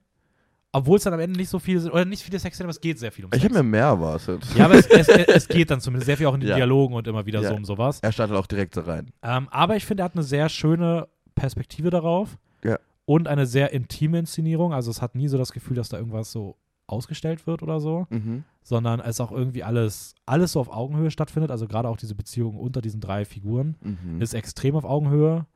Ähm, mit sehr komplexen Dynamiken auch, die dann auch gerade hinten raus. Das ist übrigens so ein Film, wo ich gesagt hätte, da würde ich am Ende ein bisschen vorsichtig sein, weil ich finde, da nimmt sehr viel vom Film weg, wenn man da zu sehr darüber redet, was für so ein, zwei Entwicklungen am Ende passieren. Ähm, ja. Auch wenn sie natürlich sehr spannend wären, aber da würde ich ein bisschen vorsichtig sein. Trotzdem finde ich es sehr cool, was er dann so mit dem Thema, also wie er so seine zentralen Themen, die du gerade angesprochen hast, wie er die so am Ende so verbaut. Mhm. Ähm, und was das irgendwie auch so aussagt über so, ja, über so Freundschaften dann auch. Also es geht irgendwie auch um sehr stark um diese Reflexion der Freundschaft zwischen den beiden äh, Teenagern und wie die auch teilweise komplexer wird und was das dann wiederum auch wieder aussagt über so die gesamtmexikanische Gesellschaft maybe auch oder auch generell um die Gesellschaft in der Zeit und um ähm, auch irgendwie Rollenbilder, die man erwartet, die man erfüllen Stimmt, das muss wird auch und sowas. so ähm, nebenbei, Und, ja. ja. voll. Also auch wenn sie da, die, ich meine, du hast immer wieder auch so leicht politische Momente, wenn sie da Ja, irgendwo durchs stimmt. Herfahren so. Ähm, und das, das ist mir irgendwie erst so wirklich, als ich erst als ich gesehen habe, was der Film hinaus wollte, habe ich so gemerkt, so wow, das ist, das ist krass, das ist irgendwie wahnsinnig gut geschrieben, das ist am Ende auch so eine Stimmung, mit der man zurückgelassen wird, wo man irgendwie so weiß, wow, okay. Äh, der wird gerade rückwirkend, wird gerade alles nochmal eine Spur besser. Ja. Und das ist so einer, der bleibt einem richtig lang im Kopf. Ähm, und ich mag allerdings auch, wie gesagt, ich, Road Movie kriegt mich. Thematisch alles daran super, inszeniert geil, Musik geil, Coming-of-Age-Story irgendwie noch drin. Ja. Kriegt mich auch jedes Mal. Auch das wieder extrem geil. Weißt du, was mich kriegt? Sex. Ja, du bist, du bist da simpel gestrickt. Sex Ich Lies bin- in Videotape nehme ich, weil Sex im Titel. Hey, I'm a simple man. Mm, ja. Nee, ich fand auch, ähm, was, was auch ein bisschen blöde ist jetzt, aber auf der, auf der DVD stand ja sogar der Titel. Weißt du überhaupt, was der heißt? Nö. Ich auch nicht. Warum haben wir nie nachgeschaut? Also ich würde sagen, der heißt Deine Mutter auch. dachte auch. Itu Mama Tambien. und deine, ja, Tam, ich würde sagen, das weißt und deine Mutter auch. Aber was soll denn das bitte bedeuten? Ja, weiß ich nicht. Weil, weil ich wollte wollt darauf Vielleicht hinaus, geht's dass, äh, um, vielleicht geht's darum, weißt du, vielleicht geht's um so Ersatzmutterfigur in irgendeiner Form und Weise, die dann aber irgendwie so weird reingemischt wird. Es geht um so unverarbeitete, also diese unverarbeitete Loslösung von der Elterninstanz, in der Form von der Mutterinstanz im Alter dann hin, die auch dann so mit Identität und Sexualität einhergeht. Okay, ja. So. Es heißt tatsächlich übersetzt And Your Mother Too. Oh, damn. Ist sogar bei Letterboxd aufgeführt als alternative Namen des Films. And your mother too. Oder And Your Mama Too. ah, ich verstehe wieso. War es das, was ich gesagt habe? Nein. Cool. Gab es da nicht dieses Gespräch am Ende an, der- an, der, an, der, an der Bar? Ah, da, da, wie gesagt, kann man darüber reden? nein, nein, nein, nein, ich, ich, will, ich will auch nicht, ich werde auch sehr, sehr vage. Auf jeden Fall wird da was erwähnt. Und es ist sehr vulgär auf jeden Fall. And your mother too. Weißt du, was ich meine? Nee, weißt du nicht. Ja, doch, ich weiß, dass da irgendwas war, stimmt. Ja. Ja. ja, okay. Mhm. Auf jeden Fall ist der, der englische ähm, Untertitel Lust for Life. Und ähm, Ja. ich als Filmstudent habe natürlich direkt gecheckt. Das heißt übersetzt Lebenslust, äh, Freude am Leben. Klar. Und das ist, das verkörpert für mich dieser Film, weil ich war erst während dem Film so, damn, ich, hab, ich hatte nicht mehr in Erinnerung, dass da so viel Tod drin vorkommt. Also, dass das so eine große Rolle war und das ist irgendwie ziemlich bedrückend mit diesem Roadtrip-Ding. Und dann ist mir aber aufgefallen, dass der Film aber genau auf die andere, auf, eine, auf die andere Perspektive irgendwie hinaus will. Irgendwie genau dieses Mhm. Lebensfreude Ja, zu voll. haben und auf einen Roadtrip zu gehen. Mit einer fremden, älteren Frau und deinem besten Homie. Ja. Und mal sehen, was passiert. Ja, ich finde auch, was der Film auch noch macht, ist, der hat, eine, wie ich finde, eine extrem coole Wassersymbolik drin. Oh ja. Also ich meine, du hast den Pool, du hast dieses, der Strand mit dem Meer. Ähm, du hast aber auch so diese Wassermetaphorik, also dieses Fluide, sowohl in der Freundschaft als auch, wie gesagt, in anderen Aspekten, als Mhm. auch diese Bubble, dieses Mhm. Freundes-Bubble-Ding. Es geht auch um Sachen, die so unter der Wasseroberfläche vielleicht verborgen sind. Also es geht auch viel um Stimmt, der verschmutzte diese- Bo- Pool. ja, also irgendwie um sowas und ähm, auch da, also ich, auch das fand ich irgendwie wahnsinnig Das ist faszinierend. mir auch so. gar nicht aufgefallen. Mann, du TFM-Student, danke. Ja, ich ich, bin, du, äh, ich achte auf Motive. aber das ist richtig cool jetzt, wenn ich denke an diese erste Poolszene in diesem in diesem Clubhaus, Mhm. die auch ein bisschen crazy ist. So. Da merkt man auch wieder, ich, äh, ich vollende erstmal einen Punkt, bevor ich weiterrede. Und äh, die im Kontrast zu der Poolszene in diesem Motel. Mhm. Da merkt man, also das ist, finde ich, sehr nice benutzt Ja, voll. in dem Hinsicht. Ich meine, du hast auch noch das Meer so ein bisschen als Reiseziel und dann irgendwie auch, wenn man das wieder so auf die Essenz des Lebens umdeckt, du hast Wasser als Elixier des Lebens. oh. Gleichzeitig hat es aber auch was mit ne, dem, den zentralen Thematiken vielleicht zu tun, die oh, dann irgendwie philosophical auch da Dennis. wieder so eine Schwelle darstellen und sowas. Also ich weiß nicht, finde ich irgendwie, ich finde einfach jeder Aspekt in diesem Film hat man das Gefühl, boah, ist krass gut durchdacht so. Also ähm, ja. Ähm, ja, ich, ich wollte nur sagen, ich, ich habe mir auch die ganze Zeit so gedacht während dem Film, wenn denen so Amis schauen, dann denken sich wieder, ach, die Europäer und Sex, die sind ja da wieder. Also ich könnte nicht mit meinen, neben meinen Homie einfach masturbieren. Das ist also so. ich glaube, wenn die Amerikaner den Film denken, dann denken die an Mexiko, weil da kommt der Film her. wow. Aber ja, Aber ja, ist lustig, weil es war es. stell dir vor, die gucken den Film, aber so, ah, scheiß Europa. Ja. Aber okay, ähm, ich habe dem Film hohe Hohe. viereinhalb gegeben. Ja, dann kann es ja keine 5 sein, wenn es hohe ist. Nö, es sind viereinhalb. Es sind bei mir auch viereinhalb. Yes. Sehr nice. Okay, ähm, weiter geht's. Du darfst jetzt den nächsten Film aussuchen. Zwei bleiben noch über. Oh ja. Und dann merkst du jetzt mal, glaube ich, langsam, welcher Film mir von dir sehr gut gefallen hat. Weil ich wähle jetzt Blade of the Immortal. Ja, weiß ich nicht, ob das jetzt der war oder ob das dann der nächste ist. Ja, ich weiß. das, heißt, wir gehen, das heißt, wir gehen In nach den asiatischen Japan. Raum. Wir Ähm, gehen nach Japan. Nani? Nie? Ich war so froh, als er das gesagt hat. ähm, ja, wir gehen zu einem Regisseur, der schon mal in einer Filmroulette-Folge aufgetaucht ist. What? Nämlich Takashi Mike Mit. mit äh, Katakuris. Ah, stimmt. Ja, stimmt. Wir wollten sogar noch einen. Wir wollten sogar noch Ichi the Killer sehen, der ging dann nicht. Genau. Und wir haben. Ich habe dann, äh, da, zur gleichen Zeit habe ich auch noch irgendwie Audition gesehen. Richtig. Und ich habe jetzt zu Hause auch noch First Love von ihm gesehen. also, ich bin fleißig am Nachholen der Ähm. Takashi. Der hat auch so, der hat ja auch, und, also der hat ja, der hat ja so viele Filme gemacht. ja, Holy hat shit. richtig viele Filme Was ist mit dem denn los? Soll mich mal ein bisschen Aber beruhigen. Ah, nee, wir haben eh schon über Audition geredet, gell? Weil ich mag den Film sehr gern. Aber Audition darum ist großartig. Jetzt. Aber Ja. wir sind jetzt bei In Blade, of, the Immortal. Ja, in Blade of the Immortal geht es um einen äh, Samurai, Mhm. der nach einem einen riesen Battle, Ja. nach einem riesengroßen Battle dazu verflucht wird, ähm, unsterblich zu sein. In diesem Battle verliert er auch ähm, seine kleine Schwester. Mhm. Und ähm, dann gibt es einen gewissen Zeitsprung. Und 50 Jahre später versucht der gleiche oder hilft der gleiche Samurai einem, einem kleinen Mädel, das zufälligerweise genau ähnlich ausschaut wie seine kleine Schwester, Random. ähm, sich zu rächen an den Mord ihrer Eltern. Ja. Ja. Das ist eigentlich.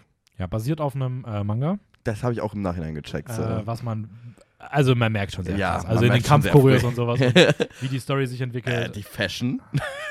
ja. Die Fashion. Mm, Okay. Ist das denn der Film, wo du jetzt meintest, ich merke, welcher dir sehr gut gefallen hat? Nein. Okay. Aber ich mochte ihn tatsächlich mehr, als ich dachte. Ah, okay. Das ist cool. Ich mochte ihn wirklich sehr gerne. Ähm, ich habe ihn nämlich gestartet und war so, puh, 2 Stunden 20.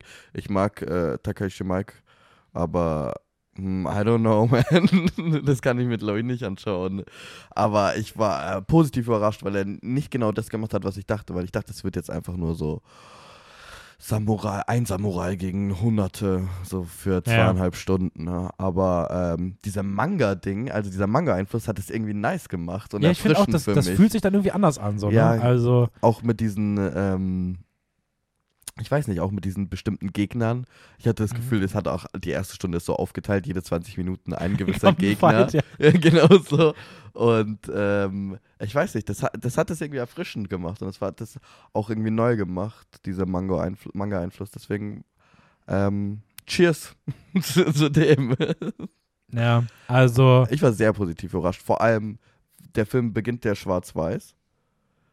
Mhm. und wie er dann in Farbe rübergeht, finde ich sehr nice. Und dann, was? ja, red das mal weiter und dann? Das hat dir nicht gefallen? Hätte ich nicht vorwegnehmen Red mal sollen. weiter. Nein, red mal weiter. okay. Und dann? Ähm, war ich überrascht, wie gut für einen Film von diesem Regisseur die Effects, Special Effects Mhm. sind. Das war ich so, wow. Ja. Also ich muss auch sagen, also ich fand das Opening fand ich richtig geil. Ja. Ich fand die Schwarz-Weiß-Ästhetik unfassbar Ah, geil. Okay, deswegen. Und ich war so, der Wechsel war richtig gut. der Wechsel war richtig Der nice. Wechsel war so gut in- eingebaut, aber ich war so, oh, ich hätte ihn gern komplett in Schwarz-Weiß gesehen. Ja, sah also, schon ziemlich cool aus also, in Schwarz-Weiß. Ja, das stimmt. Das war, das war wirklich so ein bisschen, wo ich dachte, ah Mann. aber ich dachte wirklich so, als er losging, war ich so, oh, der sieht aber geil. Das, ist- das ist ein sehr cooles Schwarz-Weiß. Ja, es war echt ein sehr cooles ähm, Schwarz-Weiß. aber nee, stimmt schon. Ähm, es und war auch so Effekte. Oppenheimer schwarz. Gut. ähm, nee, also ich finde auch, dass äh, das definitiv äh, der genau durch diese Manga-Note sich irgendwie von so Samurai-Filmen abgehoben hat. Mhm. Auch wenn ich gleichzeitig darin auf jeden Fall auch so ein bisschen die Kritik des Films sehe, ich finde schon, es ist so sehr, so die Handlung ist absolut nichts Besonderes, weil es ist wirklich dieses, ah, Gegner 1, Gegner 2, Gegner 3, du weißt nicht, was hinausläuft. Ich finde es dann trotzdem irgendwie schon Rache krass. macht dich blind. Ja, ich, ja. Also ich meine, das sind ja, ich meine im Anime-Bereich, ich denke da an so, ich meine, glaube ich, das bekannteste ist so Roni Kenshin, was in die Richtung geht, was auch ein sehr berühmter Manga ist. Mhm, mhm. Auch Ja, wenn man sagen muss, äh, da gibt es ein bisschen Kritik hinter dem, ein bisschen sehr, sehr viel kranke Kritik hinter dem Regisseur. Also da will ich, will ich jetzt, mal würde jetzt zu ein großes Thema aufmachen. Ähm, aber auch so Sword of the Stranger, die immer in so eine Richtung gehen. ähm, die ich auch alle sehr cool finde. Also ich mag dieses, ich glaube, ich mag dieses Grundthema einfach sehr gerne, weswegen ich das irgendwie auch funktioniert. Trotzdem macht er da schon so dieses 0815 Samurai Manga-Anime-Ding und das nimmt halt in der 2 Stunden 20 Handlung, fühlt sich das dann stellenweise ein bisschen repetitiv und erwartbar Ja. so an. Finde aber, dass im Finale ich schon krass finde, wie er so gefühlt alle Figuren auf einen Schlag so zusammenbringt und das so auserzählt.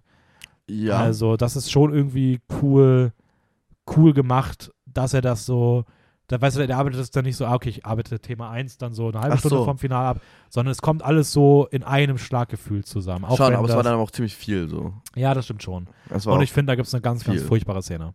ja. Ja. Diese Szene- andeuten? Ja. Ja, diese, ich, äh, ich kann es sogar sagen, weil ich glaube, es ist ziemlich unwichtig. Ja. Äh, ich finde, es gibt so eine Szene, wo einfach so mitten in der Spannung einfach so voll der Fokus drauf gelegt werden, wie irgendwelche Leute Reisbälle essen. Das hat mich ultra abgefuckt. Das fand ich richtig scheiße. Ich weiß Nicht nicht. irgendwelche Leute. Ja, ich, ich, das will ich jetzt nicht vorwegnehmen, wie genau da was wer wo noch ist, aber ey, das hat mich, das hat mich so genervt. Für mich gibt es so einen gewissen Bruch irgendwie, weil es kämpfen ja zwei gewisse Personen Mhm. am Ende gegen viele Leute. Mhm. Und dann hast du so die eine Person und um sie herum sind eigentlich, ist niemand mehr. Mhm. Aber die andere Person kämpft noch mit ganz vielen und ich war so, hä? Was ist hier da los? waren die Kämpfe ein bisschen unterschiedlich. ja, irgendwie, ich war so, ihr wart doch am gleichen Platz, ihr habt euch doch gerade eben angeschaut. So, hä? Ja. Aber äh, da, ich war nach drei Sekunden, ich war so, hä? Ah, egal. Aber trotzdem, unterm Strich auf jeden Fall ein, ein echt cooler Film so. Auch die, Mhm. die, äh, der Und- Score war cool, Ja, aber ich finde auch der Score, und da finde ich, merkt man, dass es halt, ich finde, da sind Animes einen Schritt weiter, die fühlen sich in solchen Momenten ein bisschen epischer an. Ja. So, das hat so, manchmal habe ich so ein bisschen gedacht, so, oh komm, dreh mal richtig geil Ja, auf, so, ja. aber haben sie nicht. so richtig viel kommt nicht. Trotzdem ist es ein sehr atmosphärischer und cooler Score eigentlich so. Ist es ja. Und tatsächlich für einen japanischen Film so mit Manga-Einflüssen ne, ziemlich wenig sexualisierte so Frauen irgendwie. ja, voll. Also, Das wird, ja auch noch, das wird ja noch im Anime gemacht. Achso. So, das ist ja im Film, lässt man es dann weg. Ja. Aber-. Äh, Taku, Takuya Kimura, auf jeden Fall auch sehr cooler äh, Hauptdarsteller. War also er Manji? Ja, ich fand die Figur schon ziemlich cool. Ja. Der hat auch in einem Wonka Wai-Film mitgespielt. Na. 2046. Aber nicht eine der Haupt... Vier, viert, viert aufgeführte Personen im Ja, Cast. ja.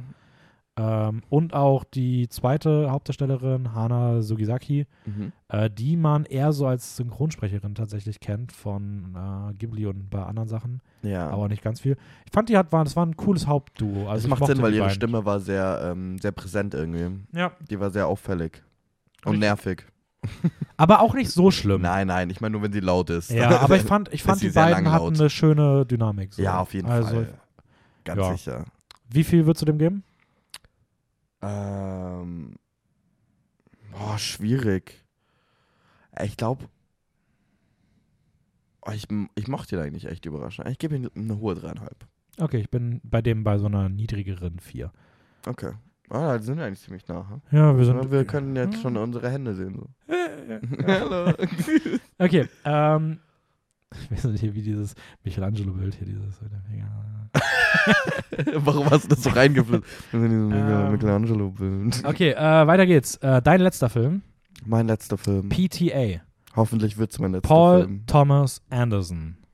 Punch Drunk Love. Da ist er. Äh, endlich auch gesehen. Endlich, äh, ja. Adam. Sandler in einer ernsteren Rolle. Mal. Ja. Es geht um einen ähm, kleinen Weirdo-Geschäftsmann, Mhm. äh, der in irgendeinem Hast Unternehmen. du ihn gerade Weirdo genannt? Ich habe Weirdo genannt, der in einem. Äh, was, was ist nochmal sein Business? Fuck, war das irgendwas mit ähm, diese Toilet Clockers, ich weiß nicht, wie man das nennt.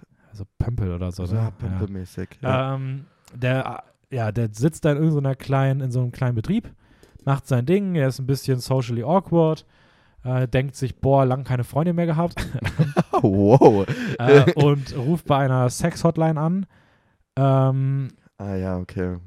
er, er öffnet ein bisschen sehr viele private, intime Details und wird am nächsten Tag äh, von einer Gruppe von äh, Scammers. ja, Scammers, ja, aber ich wollte gerade sagen, so, so, so, so, so pseudo Pseudo-Gangster, Ja. Scammers, die sehr, sehr dicht mich an äh, die an die Weirdos aus äh, The Big Lebowski erinnert haben, die ihn da irgendwie zwischendurch Mhm. dann erpressen, die dem dann so dieses komische Frettchen in die Badewanne werfen. Oh, ich musste mal wieder sehen. ähm, die ihn dann erpressen wollen, weil sie ja seine ganzen intimen Sachen haben und Gelddaten und äh, sie auch wissen, dass er irgendwie, äh, ja, sie es einfach öffentlich machen würden und bla bla bla. Und er dann irgendwie immer weiter versucht rauszukommen. Gleichzeitig ähm, trifft er dann aber auch die Liebe seines Lebens. Ähm, und gespielt von Emily Watson, Oh ja. die man kennt aus. Synecdoche, New York. Ah ja, stimmt, daher kam die. Ja. Und ich glaube, diesen Lars von Trier-Film, oder? Spielt sie nicht in, ähm, wie heißt denn der?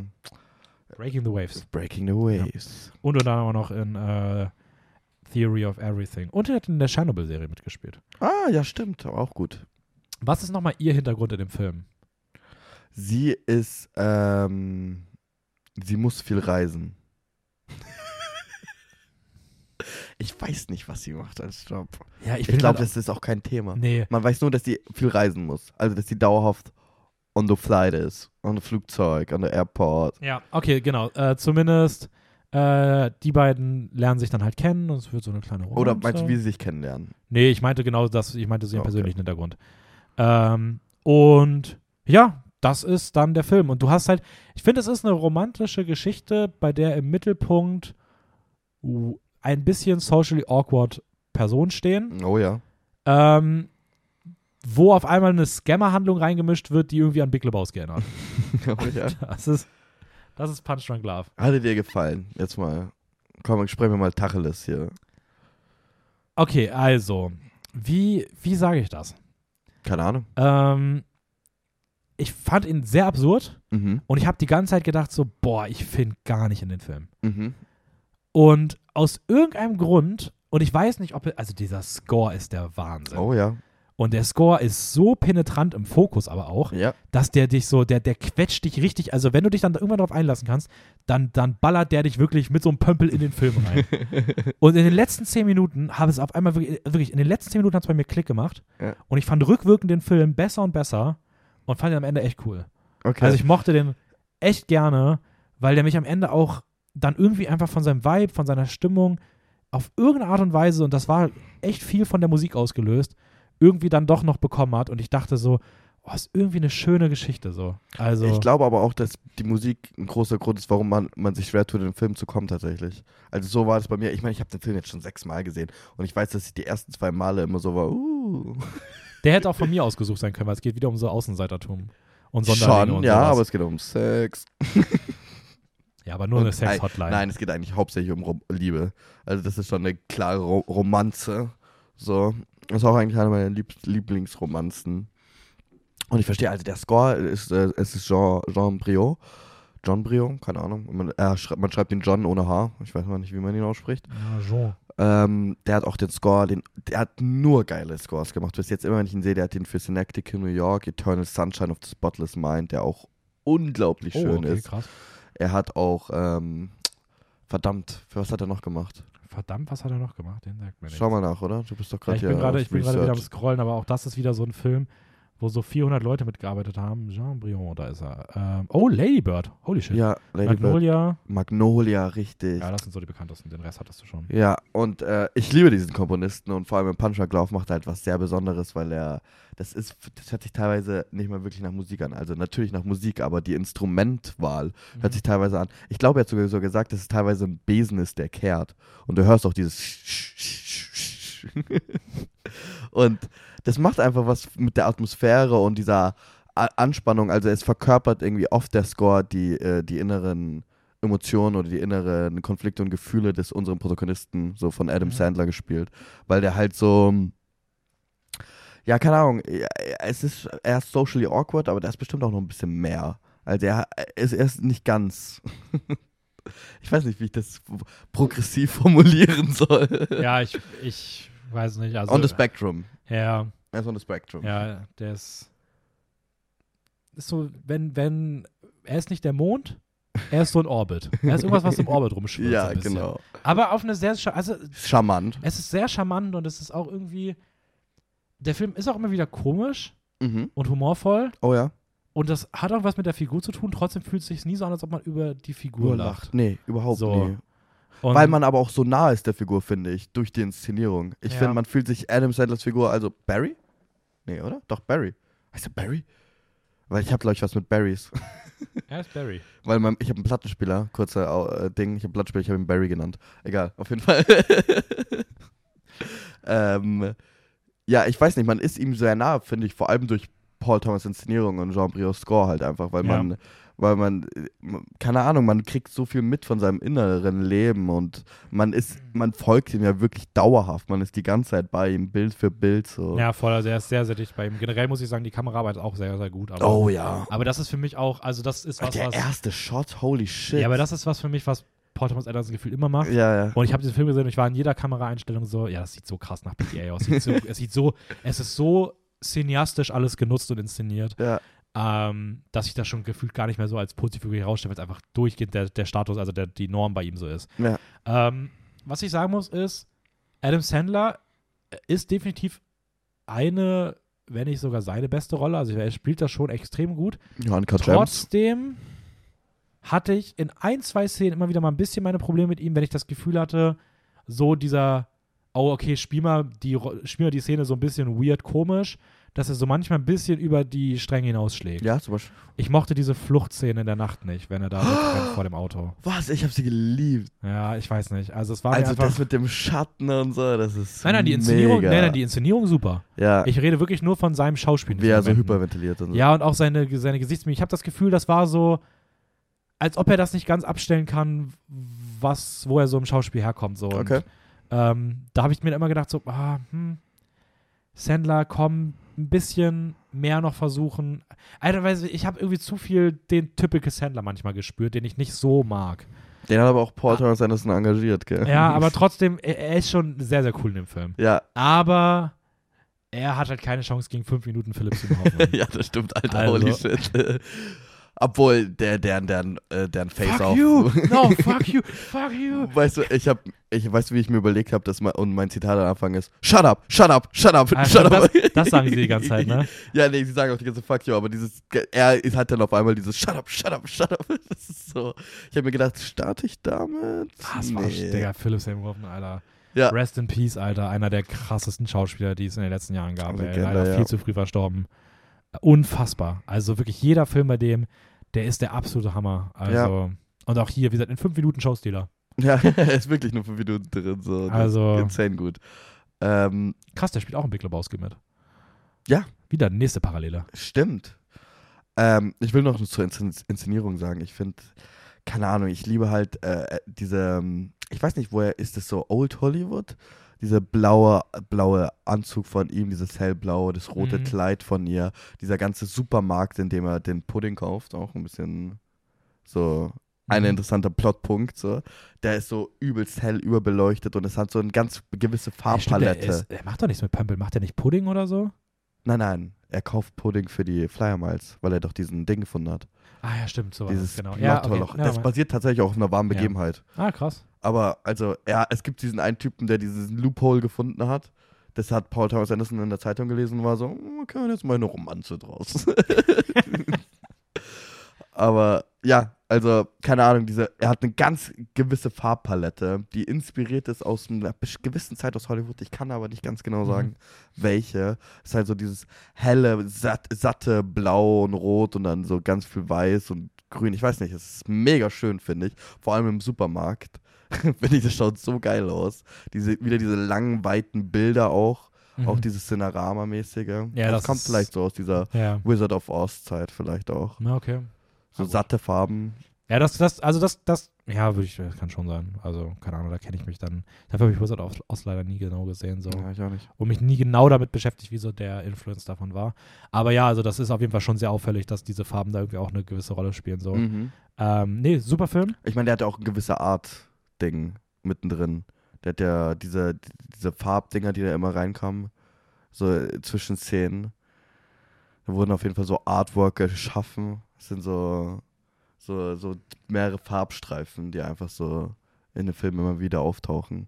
Ja, stimmt. Ich glaube, ich weiß, was da war. Mhm. Aber das ist auch schon ein bisschen her. So ganz, es klingelt Ja, bei dir so. ist es schon echt so eineinhalb Monate. oder ja, so, es klingelt so halb gerade dabei. Ja, Aber anyways, auf jeden Fall, wie ich finde, ein sehr cooler Film. sehr schöner Film. Äh, ich würde ihm auch vier von fünf geben. Vier von fünf. Aber, das kann ich schon mal sagen, einfach weil ich kann einen Film nicht mehr geben, bei dem ich erst in den letzten zehn Minuten reingekommen bin. Ja, Ich könnte mir aber vorstellen, dass ich wenn bin ich überrascht, den, dass du ihn vier gibst. dass wenn ich den öfter schaue, dass der bei mir weitaus höher geht, vielleicht sogar zum besten PTA bisher wird. Obwohl ich Phantom Thread auch echt geil fand. ja, also Aber- bei mir ist es eine äh, 5 von 5. Wie gesagt, es ist einer meiner, einer meiner Top-Filme. Ich habe diesen Film schon so oft gesehen. Ich liebe ihn. Es ist auch so ein Comfort-Film für mich einfach irgendwie, weißt du. Kann ich einfach immer anschauen und fühle mich wohl. Ähm, Ja, ja, ist doch schön. Ja, das ist wirklich. Ich, bin- ich, ich bin schon überrascht, dass du ihn 4 gibst, ehrlich gesagt. Aber, ist aber auch ähm, keine, ist keine niedrige 4. nee, Schon eine dann, solide 4. ähm, Und jetzt noch einen kurzen Shoutout an Sabi. Die mochte den nicht, ne? ja, genau. Naja, Ja. aber ich, wie gesagt, ich kann es irgendwie auch verstehen, weil ich habe auch ultra lange gebraucht. Ja, safe, ich auch damals. So, also ich, ich habe den Film vor drei Jahren oder so gesehen, da war ich auch so, diese Musik hat mich irritiert. Ich war so, ich höre nichts vom Gespräch, lass mich in Ruhe. Was passiert hier? Warum hat er sechs Schwestern? Was soll das? ja. Ja. Kommen wir zum Finale. Oh ja, Mein- merkwürdiges Finale eigentlich. So habe ich das nicht geplant. Ja, mein letzter Film aus Israel. Aus Israel. Einer der Lieblingsfilme von Quentin Tarantino. An dem Jahr, in dem er erschienen ist. In dem Jahr, in dem er erschienen ist. Aber auch generell. wieder. war, was war das? 2013? Danke. Ja. Ah, du hättest wahrscheinlich 2017 oder 2009 gesagt. Yep. Ähm, Big Bad Wolves. Mhm. Wahrscheinlich der unbekannteste Film von den acht, über die wir heute reden. Ja, vielleicht. Freaks Out sogar auch. Ich würde sagen, das ist noch eine Welle. Aber der ist zumindest aktueller. Also ich kann mir vorstellen, dass man heute zumindest heutzutage eher mal von gehört hat. ja. Okay, Big Bad Wolves, um was geht es? Boah. Musste durch. Da muss ich wirklich durch. Also es geht um ähm, es geht um einen einen Serienkiller, Mhm. einen pädophilen Serienkiller. Mhm. Und es geht um äh, ähm, zwei Männer, deren Wege sich kreuzen. By the way, das ist übrigens auch ein Film, wo wir auf gar keinen Fall das Ende vorwegnehmen sollten. Oh ja, ja, ja. An den habe ich vorhin gar nicht gedacht, aber bei dem wäre das auf jeden Fall auch so, ja, es geht um Serienkiller und am Ende ähm, so und so. Aber Also äh, es geht um einen pädophilen, also es geht um eine Mordreihe von einem pädophilen Serienkiller. Mhm. Und es geht darum, dass sich die Wege von so zwei sehr brutalen Männern kreuzen. Einen suspendierten Cop und äh, den Vater eines, ähm, ich sag mal, verloren gegangenen Mädels, Mhm. ähm, der auch ehemaliger Polizeichef war.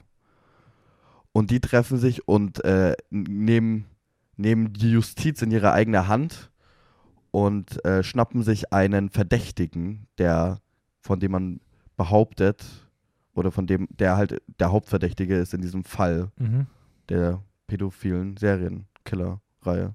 Ja, aber, aber sie schnappen ihn sich auch auf so eine sehr verstrickte, unterschiedliche Art und Ja, Weise, ja. die auf einmal so diese drei Männer in den Raum sperrt und du einfach gar nicht weißt, okay, wie hängt alles zusammen? Wie, wie hat er das gesagt? Es gibt, es ist diese Butterfly, Butterfly-Theorie, so ein Flügelschlag Ja. löst mehrere Lawinen aus. Ereignisse aus und dann passieren Dinge immer mehr. Genau, mehr und so. das macht der Film verdammt gut. Also wie, wie so Kleinigkeiten, äh, so ein, wie so eine kleine Schneekugel sich in eine Lawine ver verwandelt. Das schafft der Film richtig gut. Wie sich diese Wege dauerhaft kreuzen von diesen verschiedenen Figuren. Mhm. Es ist mega cool gemacht und ja, ich bin ein großer Fan von dem Film, ehrlich gesagt.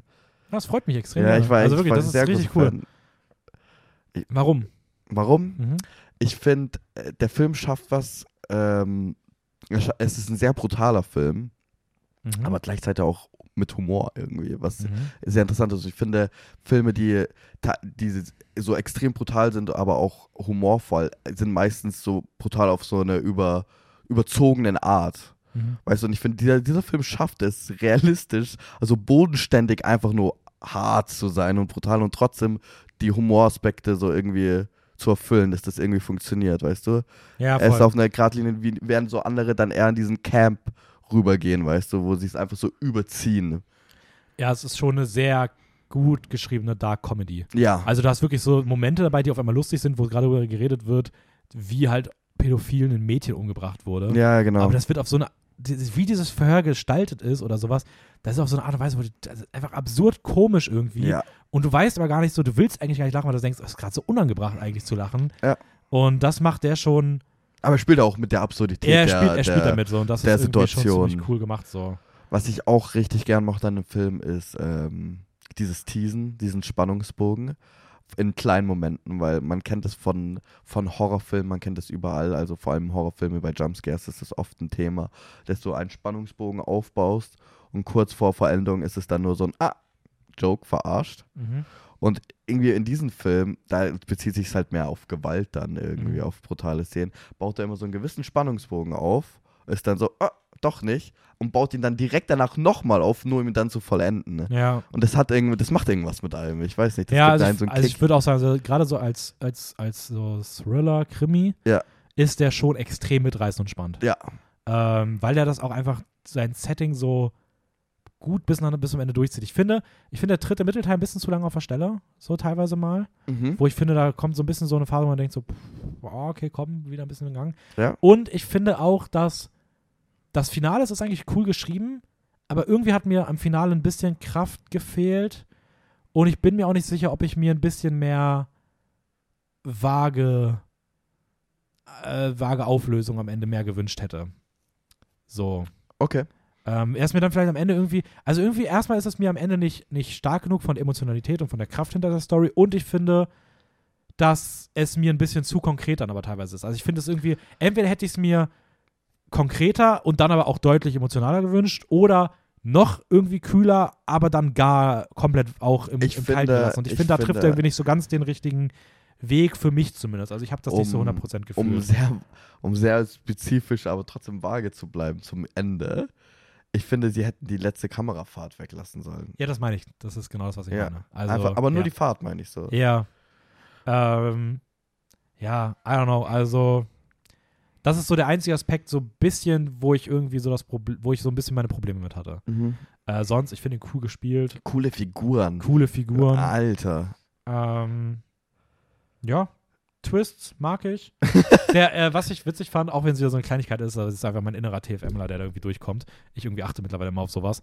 Aber ich fand, mich hat der Anfang des Films extrem stark an The Orphanage erinnert, von Bayona ist das, glaube ich. Ähm, Äh, ja. Hast du den gesehen? Nee, habe ich nicht gesehen. Ah, okay, das geht auch mit so, geht's halt auch so um irgendwie so ein Kinderheim, übernatürliche Kräfte und es ist irgendwie, irgendwie scheiße auf jeden Fall passiert. Das beginnt halt auch damit, dass so du gesehen wirst, wie so Kinder ähm, so verstecken im Wald spielen an einem Baum und sowas. Und das ist eine sehr Ah. ähnliche Eröffnungsszene bei beiden Filmen.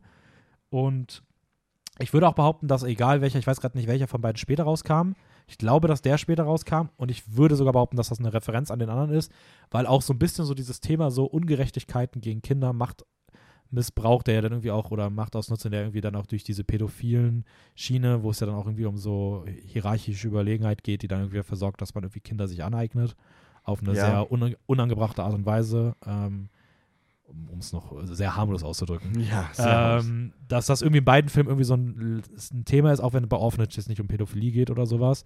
Aber ich fand es auf jeden Fall sehr interessant, dass die beiden Filme da irgendwie sehr identisch anfangen und es irgendwo auch so einen ganz leichten Bezug so gibt, was die Filme so thematisieren. So, auch wenn es komplett andere Filme und andere Geschichten dann sind. Ich mochte sogar auch den Ähm. Score te teilweise so. Ich fand den schon irgendwie nice. Der hatte so eine gewisse Atmosphäre erschaffen. Was ich auch gut fand, war die Inszenierung teilweise. Es gab so ein, zwei Schnitte, die ich fand ich ein bisschen abrupt. Mhm. Aber ähm, es- diese eine Szene am Esstisch mit seinem Vater, Mhm. die fand ich extrem nice. Ja, Weil die same. hat eine, die hat eine ganz klare, ein klares Stilmittel so benutzt, um dieses Bild zu trennen. Und das hat einfach, keine Ahnung. Ja. Das hat sehr gut funktioniert. Das war sehr gut inszeniert einfach. Okay. Ja. Ich würde ihm geben Ja, ich bin sehr gespannt. niedrige 4. Oh, Äh, Deswegen, ich habe keinen Film unter 4, möchte ich anmerken. okay, stimmt. Ich schon. Ja, Sogar zwei, oder? Ja. Oh, damn. ist schade. Ja, ist wirklich schade. Ich gebe ihm eine hohe 4. Nice. Eine sehr hohe 4 sogar. Ich hatte richtig, richtig Spaß mit dem Film. Ich finde auch, der hat ein sehr geiles Cover. Oh ja. Weil das er. Cover auch ähm, extrem, also zumindest das, was ich habe, ich weiß nicht, ob das äh, das ist, aber Ja. das hat ja auch so eine sehr starke Anspielung an so diese Rotkäppchen-Thematik, Oh ja, die ja auch dann irgendwie mit den Big Bad Wolves Ja, ja. und sowas da irgendwie natürlich auch noch drin steckt und ähm, ist auch irgendwie, auch das ist irgendwie, der hat schon, der ist schon cool in diesen Aspekten. Auch. Oh ja. Okay, damit sind wir durch. Mit acht Ähm, Filmen. Holy cow. Ich würde noch ganz gerne mein Ranking sagen, Oh ja, um auch zu stimmt. bestimmen, wer von uns beiden der Gewinner ist. Ähm, muss jetzt sagen, ich würde mein Ranking so nochmal ändern, nachdem wir darüber geredet haben. Okay. Äh, ich würde auf dem achten Platz, ich will einmal meine, meine acht mal machen, danach kannst du gerne, wenn du magst, deine acht mal machen. Ja, ich kann es probieren. Also ich habe bei mir auf dem achten Platz, würde ich mittlerweile setzen, äh, Blade of the Immortal. Okay. Dem siebten Platz Big Bad Wolves. Ja. Ähm, auf dem sechsten Platz Possession. Ja. Fünfter Platz Punch Drunk Love. Ja. Vierter Sex License Videotape. Ja. Dritter Freaks Out. Ja. Zweiter Edward Scissorhands und erster Ito Mama Tambien. Und deswegen muss ich sagen, insgesamt, ich fand deine Filme slightly besser als meine. Was? Aber dann hast du doch gewonnen. Nein. Du, Ah, hast, egal. du hast Platz 1, 4, 5 und 6 und ich habe 2, 3, 7 und 8. Ah. Da würde ich dich knapp vorne sehen. Knapp, Ähm, knapp, ganz knapp. Ja, weißt du was, Dennis? Das habe ich im Marketing gelernt. Sex sells. Ja, ist wirklich so. ähm, aber was hat sich geändert? was? Alles gut. Okay, wa- äh, die, ich habe die letzten beiden getauscht. Also ich habe Blade of the Immortal. Ich hatte vorher Big Bad Wolves hinten, aber ich muss sagen, ich finde dann doch irgendwie, dass der noch mehr cooles, uniques, eigenes macht. So. Okay. Ähm, aber ich mochte, ich mochte echt alle acht Filme sehr ich gerne. mochte auch alle acht Filme sehr gern. Ich kann es probieren. Ich habe mir jetzt aber keine Gedanken gemacht. Das heißt, es wird jetzt einfach spontan. Ja, ist auch manchmal spannend. Ähm, ich würde Freaks Out auf die 8. Mhm. Hab, das habe ich mir gedacht. Ich würde ähm, Blade of the Immortal auf die 7. Mhm. Boah, Sex License Video Tape auf die 6. Okay. Edward mit den Scherenhänden auf die 5. Na, Okay, das tut ein bisschen weh, aber ist okay, ist okay, ist okay. Big Bad Wolves auf die 4. Und der Herr, Possession auf die 3, White Tumor auf die 2, Punch and Glove auf die 1. ja, der Herr hat seine drei Filme halt vorne, ne? Das ist ja, wer ist da wohl vorne insgesamt? Ja gut, aber also ich meine Punch and Glove, Ja. da gab es nichts zu machen. Also hättest du jetzt schon was raussuchen müssen. Ito Mama Tambien ist overall in, im Durchschnitt unserer beiden auf jeden Fall auch der beste Film daraus. Ja. Ist auch okay, dass der da vorne ist. Naja, gut, dass du Possession magst, wundert mich nicht. Ja. Also, das ist halt genau Äh, meine Mama hat es sehr gewundert, ich sagte das. meine Mama so, was zum Teufel schaust du dir an, Raul? Ich gehe jetzt ins Bett. Ich mache mir Sorgen um dich. Aber auch nicht zu viel. So ein bisschen Ja. sagen. Ja. By the way, gab es irgendeine Affäre in Punch and Glove? Nicht, oder? Oder eine Ehe? Nö, aber es gab trotzdem weirde. So. Ja, okay. Okay.